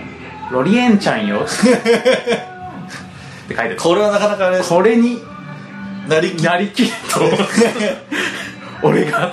ロリちゃんって呼んでねっつってロリちゃんって呼んでねってことがっつってでなるほどねごくりごっくりでそっからの俺はもう七用キャラなんですよこうなのよこうなのそうよなのこうなのよちょっとコーンのおばちゃま的にならざるを得なかったりとかそうでねすねでマダムはマダムで盗賊のヤンスキャラまあになったりとかねとかなったりとかねあ知らなかったですやつですで暗いなんとこう炎の漆黒のえっと漆黒のえっと虫みたいなデヤンスでやつでこれに対しての他の人たちの判定っていうのが、まあ、さらに「いいね」システムっていうのがありましてこれがマジ斬新斬新すぎておしっこちびるシステムなんですけど、これ多分誰も思いついたことないですよ今、うんこのシステムあのなんてこれこれなんて言えばいいんですかねサムズアッまあそうですね親指ですよね親指立てるプ親指を上に立てて、んいいねって言うんですはいはこれいでこれをいいねするってことになるんですよ他の人たちがねつまりこれあれですよその SNS 的なサムシング そうっすねですよねそうですあのザッカーバーグ的なサムシ ングを そうそうそうあの取り込んでるわけですよねそうですあの映画的なサムシングが取り込まれていてですよでまあこの「いいね」する とあのパワーアップするっていううね、ん、というシステムが入ってるとでここまで聞いた皆さんは、まあ、勘のいいボードゲーム勘の優れた皆さんだとあれと思う人がいるかもしれないですねああピンときちゃう人いるかもしれないですねあれこれってでも協力ゲームなんでしょうとで協力ゲームで誰かが、まあ、キーワードを用いて決めゼロを言いますと、はいそれに対してみんなが評価すると攻撃力が上がりますと、はいでそうするとえ評価しない理由がなくないですかとって思うじゃないですか、ねえって思うじゃないですか、でもやっぱりやっぱボードゲーマーならお分かりの通り、やっぱり当然家ですることにはリスクがあるべきじゃないですうんか、うんあると思うじゃないですか、だからそれを止めるためのなんか要はジレンマがええなんか組み込まれてるんでしょとはいはいとそうそこそれルールとして聞かせてくださいよっつって、ってなるじゃないですか、うんこれねないじゃないですかこれ ねそういうの全一切ないっ一す切ないですでさらにいいねをすることによって攻撃力がありますけどさらにこのザッカーバーグ超えしているシステムがさらに入っててあの本当未来派志向の、うんとってもいいねっていうのがあるんですよねそうこれはだからまあいいねのパワーアップ版ですよ、だかいいねはまあ親指一本立てるだけだからそれをパワーアップするとらもしかしたらこのいいねアクションはうん誰か見たことあるかもしれないですけど、うんうんうんこのとってもいいねアクションは多分この入試以来誰も見たことないんじゃないかなっていう発明だよね発明ですよ、とってもいいねどうやるかっていうとこれなんていうんですかね人足指と中指を上に立ててでそれ以外の指はまあ、握ってちょっと人差し指と中指の間を広げるっていう、つまり指を2本立てることによってさっきの親指1本よりもさらに上位の上位のいいね感いいね感が出るっていうなんかすごいあれですよねなんかちょっとこう勝利感がありますビクトリー感がありますというかあと平和感もある平和感もあります、平和感のあるこの この宣言を出すことによってえー、とってもいいねをとってもいいねしますとまあこれで、あのまあいいねの倍ですよ プ倍のこう攻撃力がプラス2になるラス2になるっていうってっていいううまだ誰も開発していなかったそシステムがあるわけですようこれね多分 Facebook あたりが今後ねいや今後、うんいやこれやばいと入れていくと思うんですけどあのダブルクリックするととってもいいねになるみたいなシステムそうですよ、うんだからまあそういう感じでさらに攻撃力がが2段階に上がるシステムすら搭載されているはいわけなので、で当然これと、まあ、いいねはリスクなかったですよとってもいいねにはいくらなんでもリスクが伴うゲーム中1回しかできないとかねそうって思うじゃないですかまあないですよねっていう話ですよ、そうなんですつまり何によってここにその制御をかけるかっていうとプレイヤーの自我、自我っていうか審美眼わかんないですけどはい プレイヤーたちのとにかく精神によってのみあのブレーキをかけてるってことですねそうですそうですそうですまあここが本当このゲームの一番の肝だなと思う部分なんですけどあのこれは、まあ、本当に人それぞれですよこれは本当に人それぞれなので勝ちを目指したらみんな無表情でとってもいいねとってもいいねしてれば済むわけですけど、少なくとも僕らの周りだとまあ実際そうならないんだよねそうあのね異常に辛いんですよむしろね辛すぎなんですよだってパーティーなのにそうで一緒に敵と戦ってんのになんかこの決め台詞に対して異常に厳しいんですよそうそれはそんなに良くないみたいそうなそうそうだったでいやおかしいんですよだからいやもちろん場合によってありますよその、うん決め台詞をバシンって出した時に、あのまあ時間にして約1秒の静寂があってからのなんかちょっとぽつりぽつりん失笑が湧くみたいなのはありますよそれはしょうがないですよそれはいいね出ませんよただ決め台詞言うじゃないですか、でパーティー爆笑です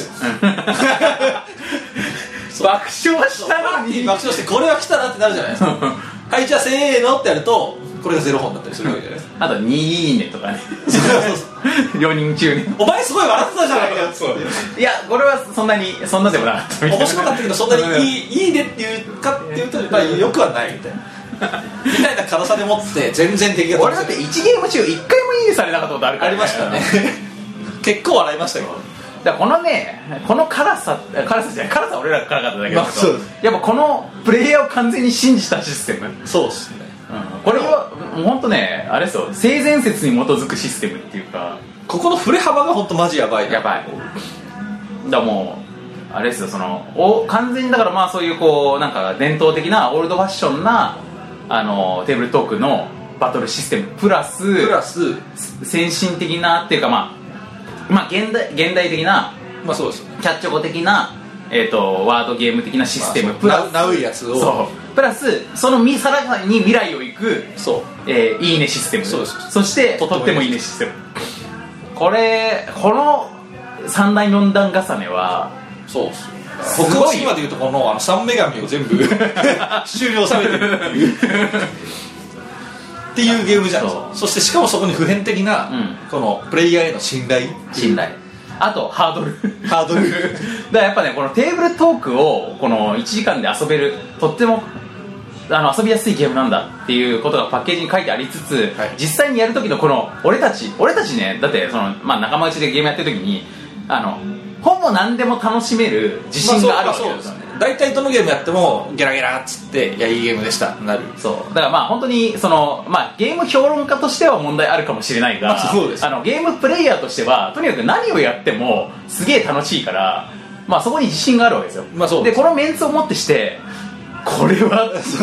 なかなか俺はちょっと結構なハードルこんな知らないのやばいぞそうで実際初めて遊んだ時はすごく静かな場所ではいはい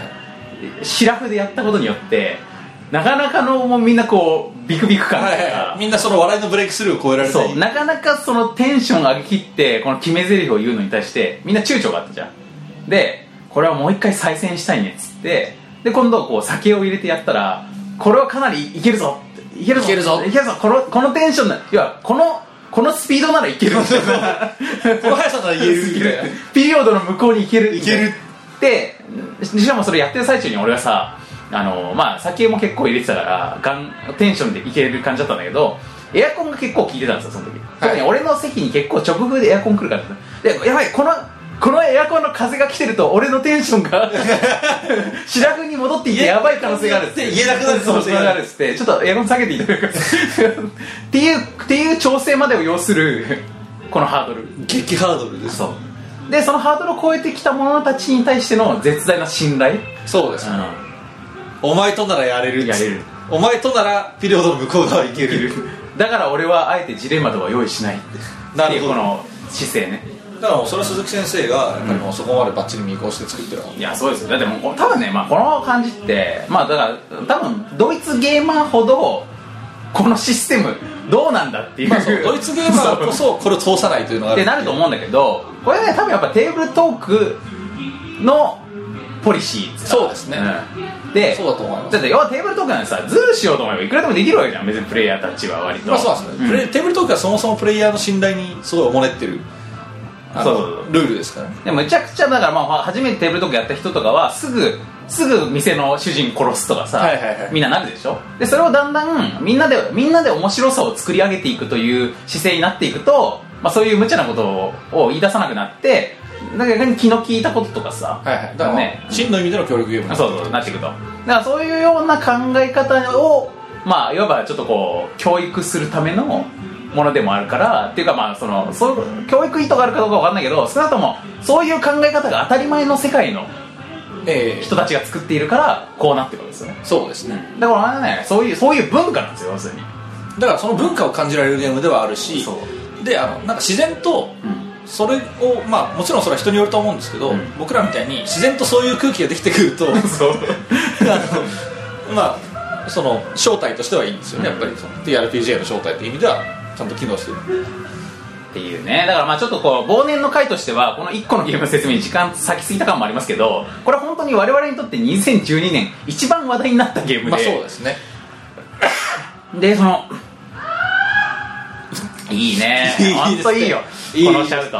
まあ、2012年のねゲームシーン全体に影響を与えてるかというと完全にあの突然変異的に存在している感じになってるかもしれないんだけど少なくとも例えばねこの、まあそれで言うと別にタリスマンとか全然そうそう全然そうだしでしかもさあの我々がさこの今回のこの忘年の会のオープニング撮った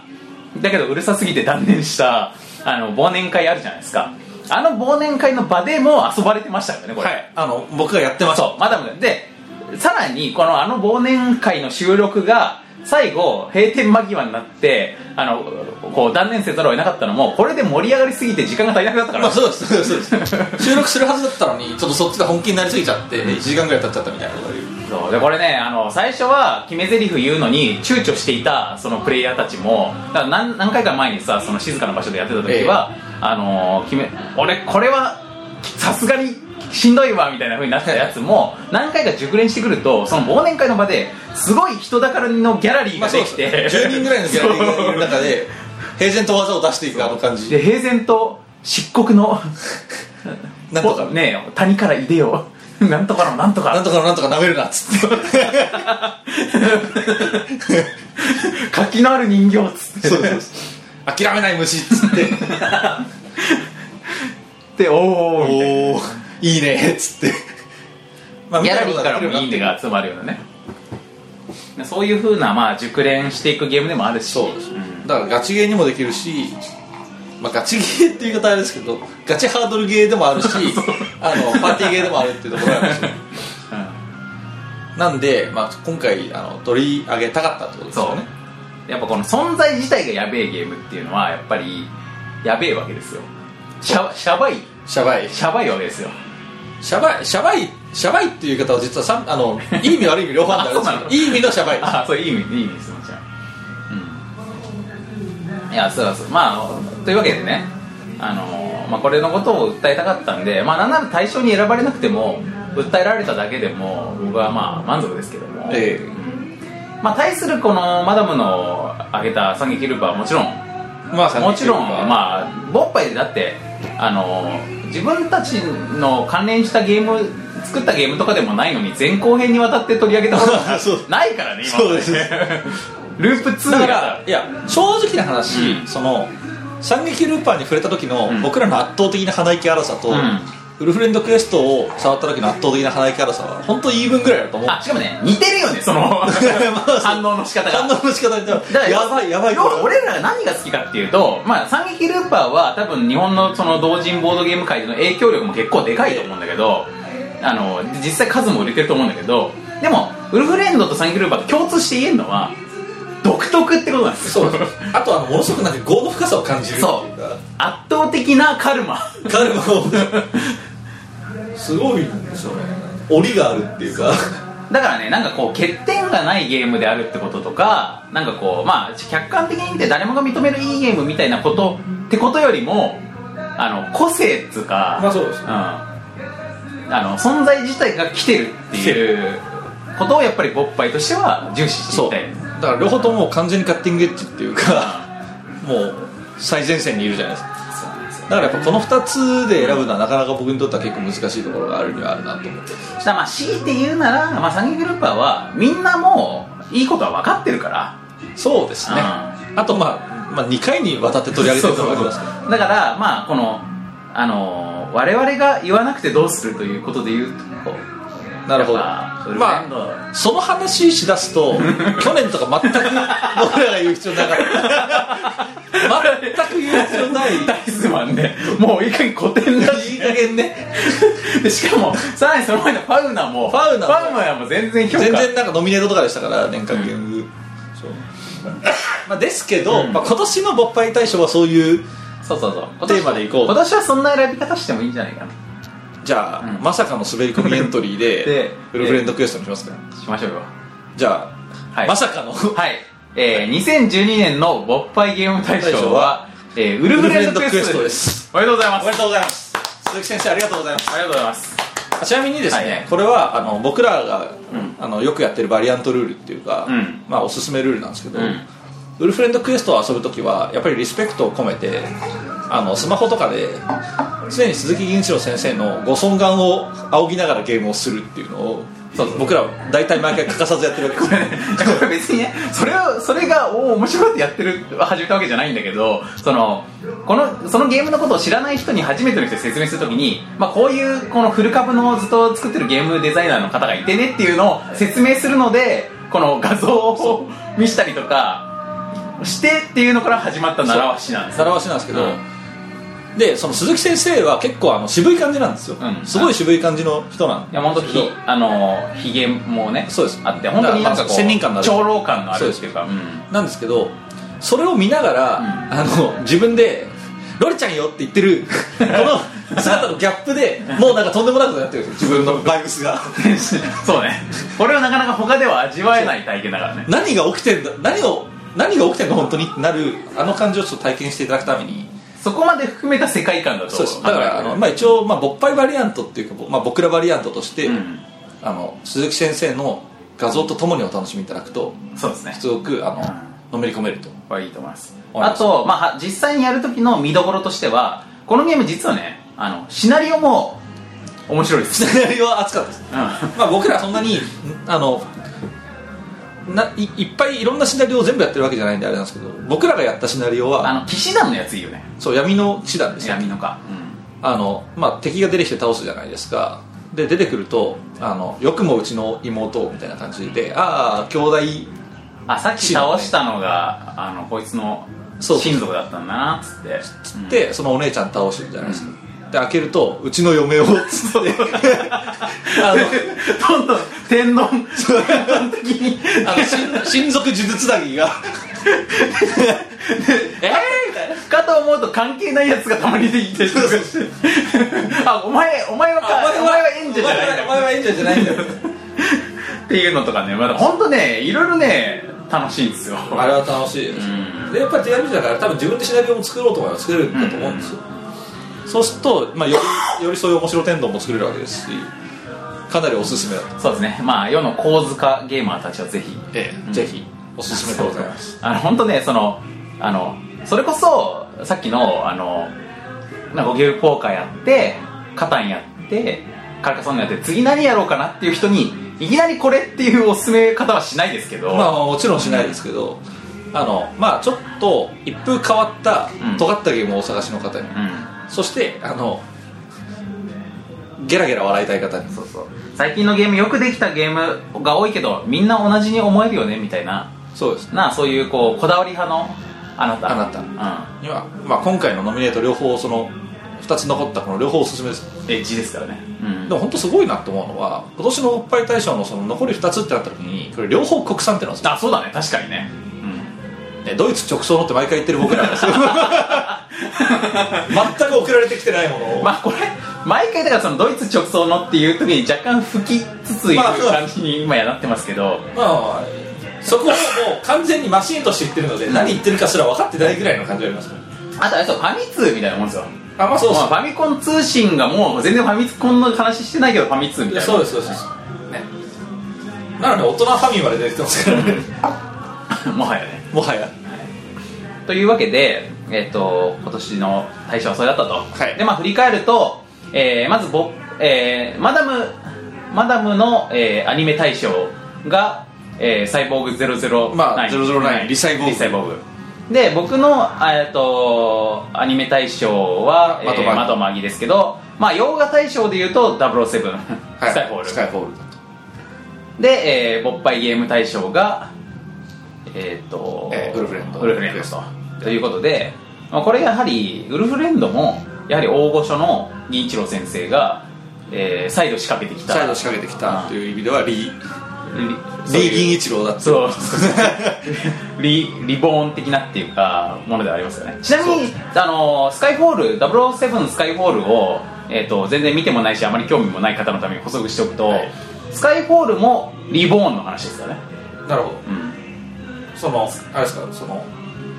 あのダニエル・グレイブがリボンしてくるそうあのダニエル・クレイブが、えー、と007役になって 5, 5代目かな6代目かまあそのぐらいの007役になってから3作目なんですけど、え1作目の、あのーこの間のか、まあ、最初のカジノロワイヤルってやつはあの007が007になるって話なんですよね、まあ、この話ってあーまあ多分勃発中でも1回したと思うんですけど、バトンビギンズ的なやつですうねん、そうビギンズ的な話なんですよちなみにこれ原作でも多分1作目なのかななんか権利関係すごい昔ですよそねう60権利関係がなんか複雑とかでなんかこう映画化できてなかったけど初の映画化なんだけどあの007のとにかくさファーストエピソード的な話なんですよ一緒のシテレビシーリーズズだったんでしあそうなのかなた分かんないですけど、わかんまなあ、いとりあえずなんかうんこけたって話が聞きましたうんでまあそれがあってでそれの続きの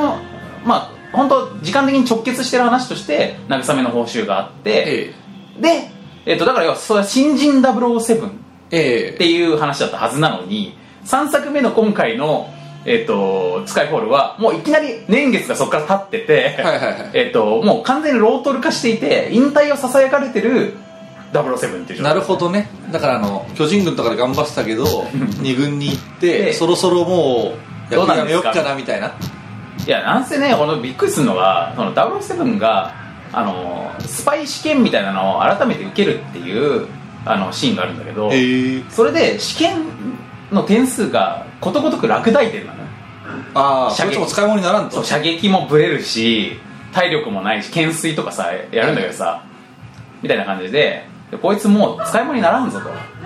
ていうところからっていう話だから、はいはいの復活です復活っていう話なんでだからもうこれあはれかでっすこよいいですねあれですよそういう、まあ、結構、まあ、どういうシチュエーションかはちょっと伏せておりますけど、あのまあ、あるシーンで、えっと、君君みたいなロートルもうどうかなとななるほんどか特技とかあんのみたいになった時になるほどあの特技はあの復活ですなるほどね リザレクションリザレクションだぞうんかっこいいなだからねだからスカイホールのキーワードはリザレクションはいはいはいはいで、えー、007 009のテーマはえリサイボーグリザイリサイボーグでしょリサイボーグの意味よく分かってない ですけど、まあ、リサイボーグもう一回サイボーグ化して蘇るってことじゃないのまあでも別にサイボーグ化はすでにして ますけどはいでも一応あのなんかその009のそのサイボーグ009のあの舞台が、んまあ、一回解散っていうあか、ああみたいになったところでまた再び招集して集まるはいはいはそういうなんかリユニオン的いな最終決ってことねそういうことです、まあ、みたいなものでもありましたでそしてリギン一郎リギン一郎先生まあまとまりを言ってしまえばリ的な感じです、まあそうですよマグマキはだってもうあの復復活と再生の話ですからねまあそうですまあ輪廻の話というかねいや全てがつながっていくそうというで点と線がつながっていそうくですよ、まあ、慶応は慶応はそういう話じゃないですまあけど慶応慶応はは解散の話ですけどね完全に慶応は全然あの、まあ、そういう意味では理感はないですけど、まあ理日常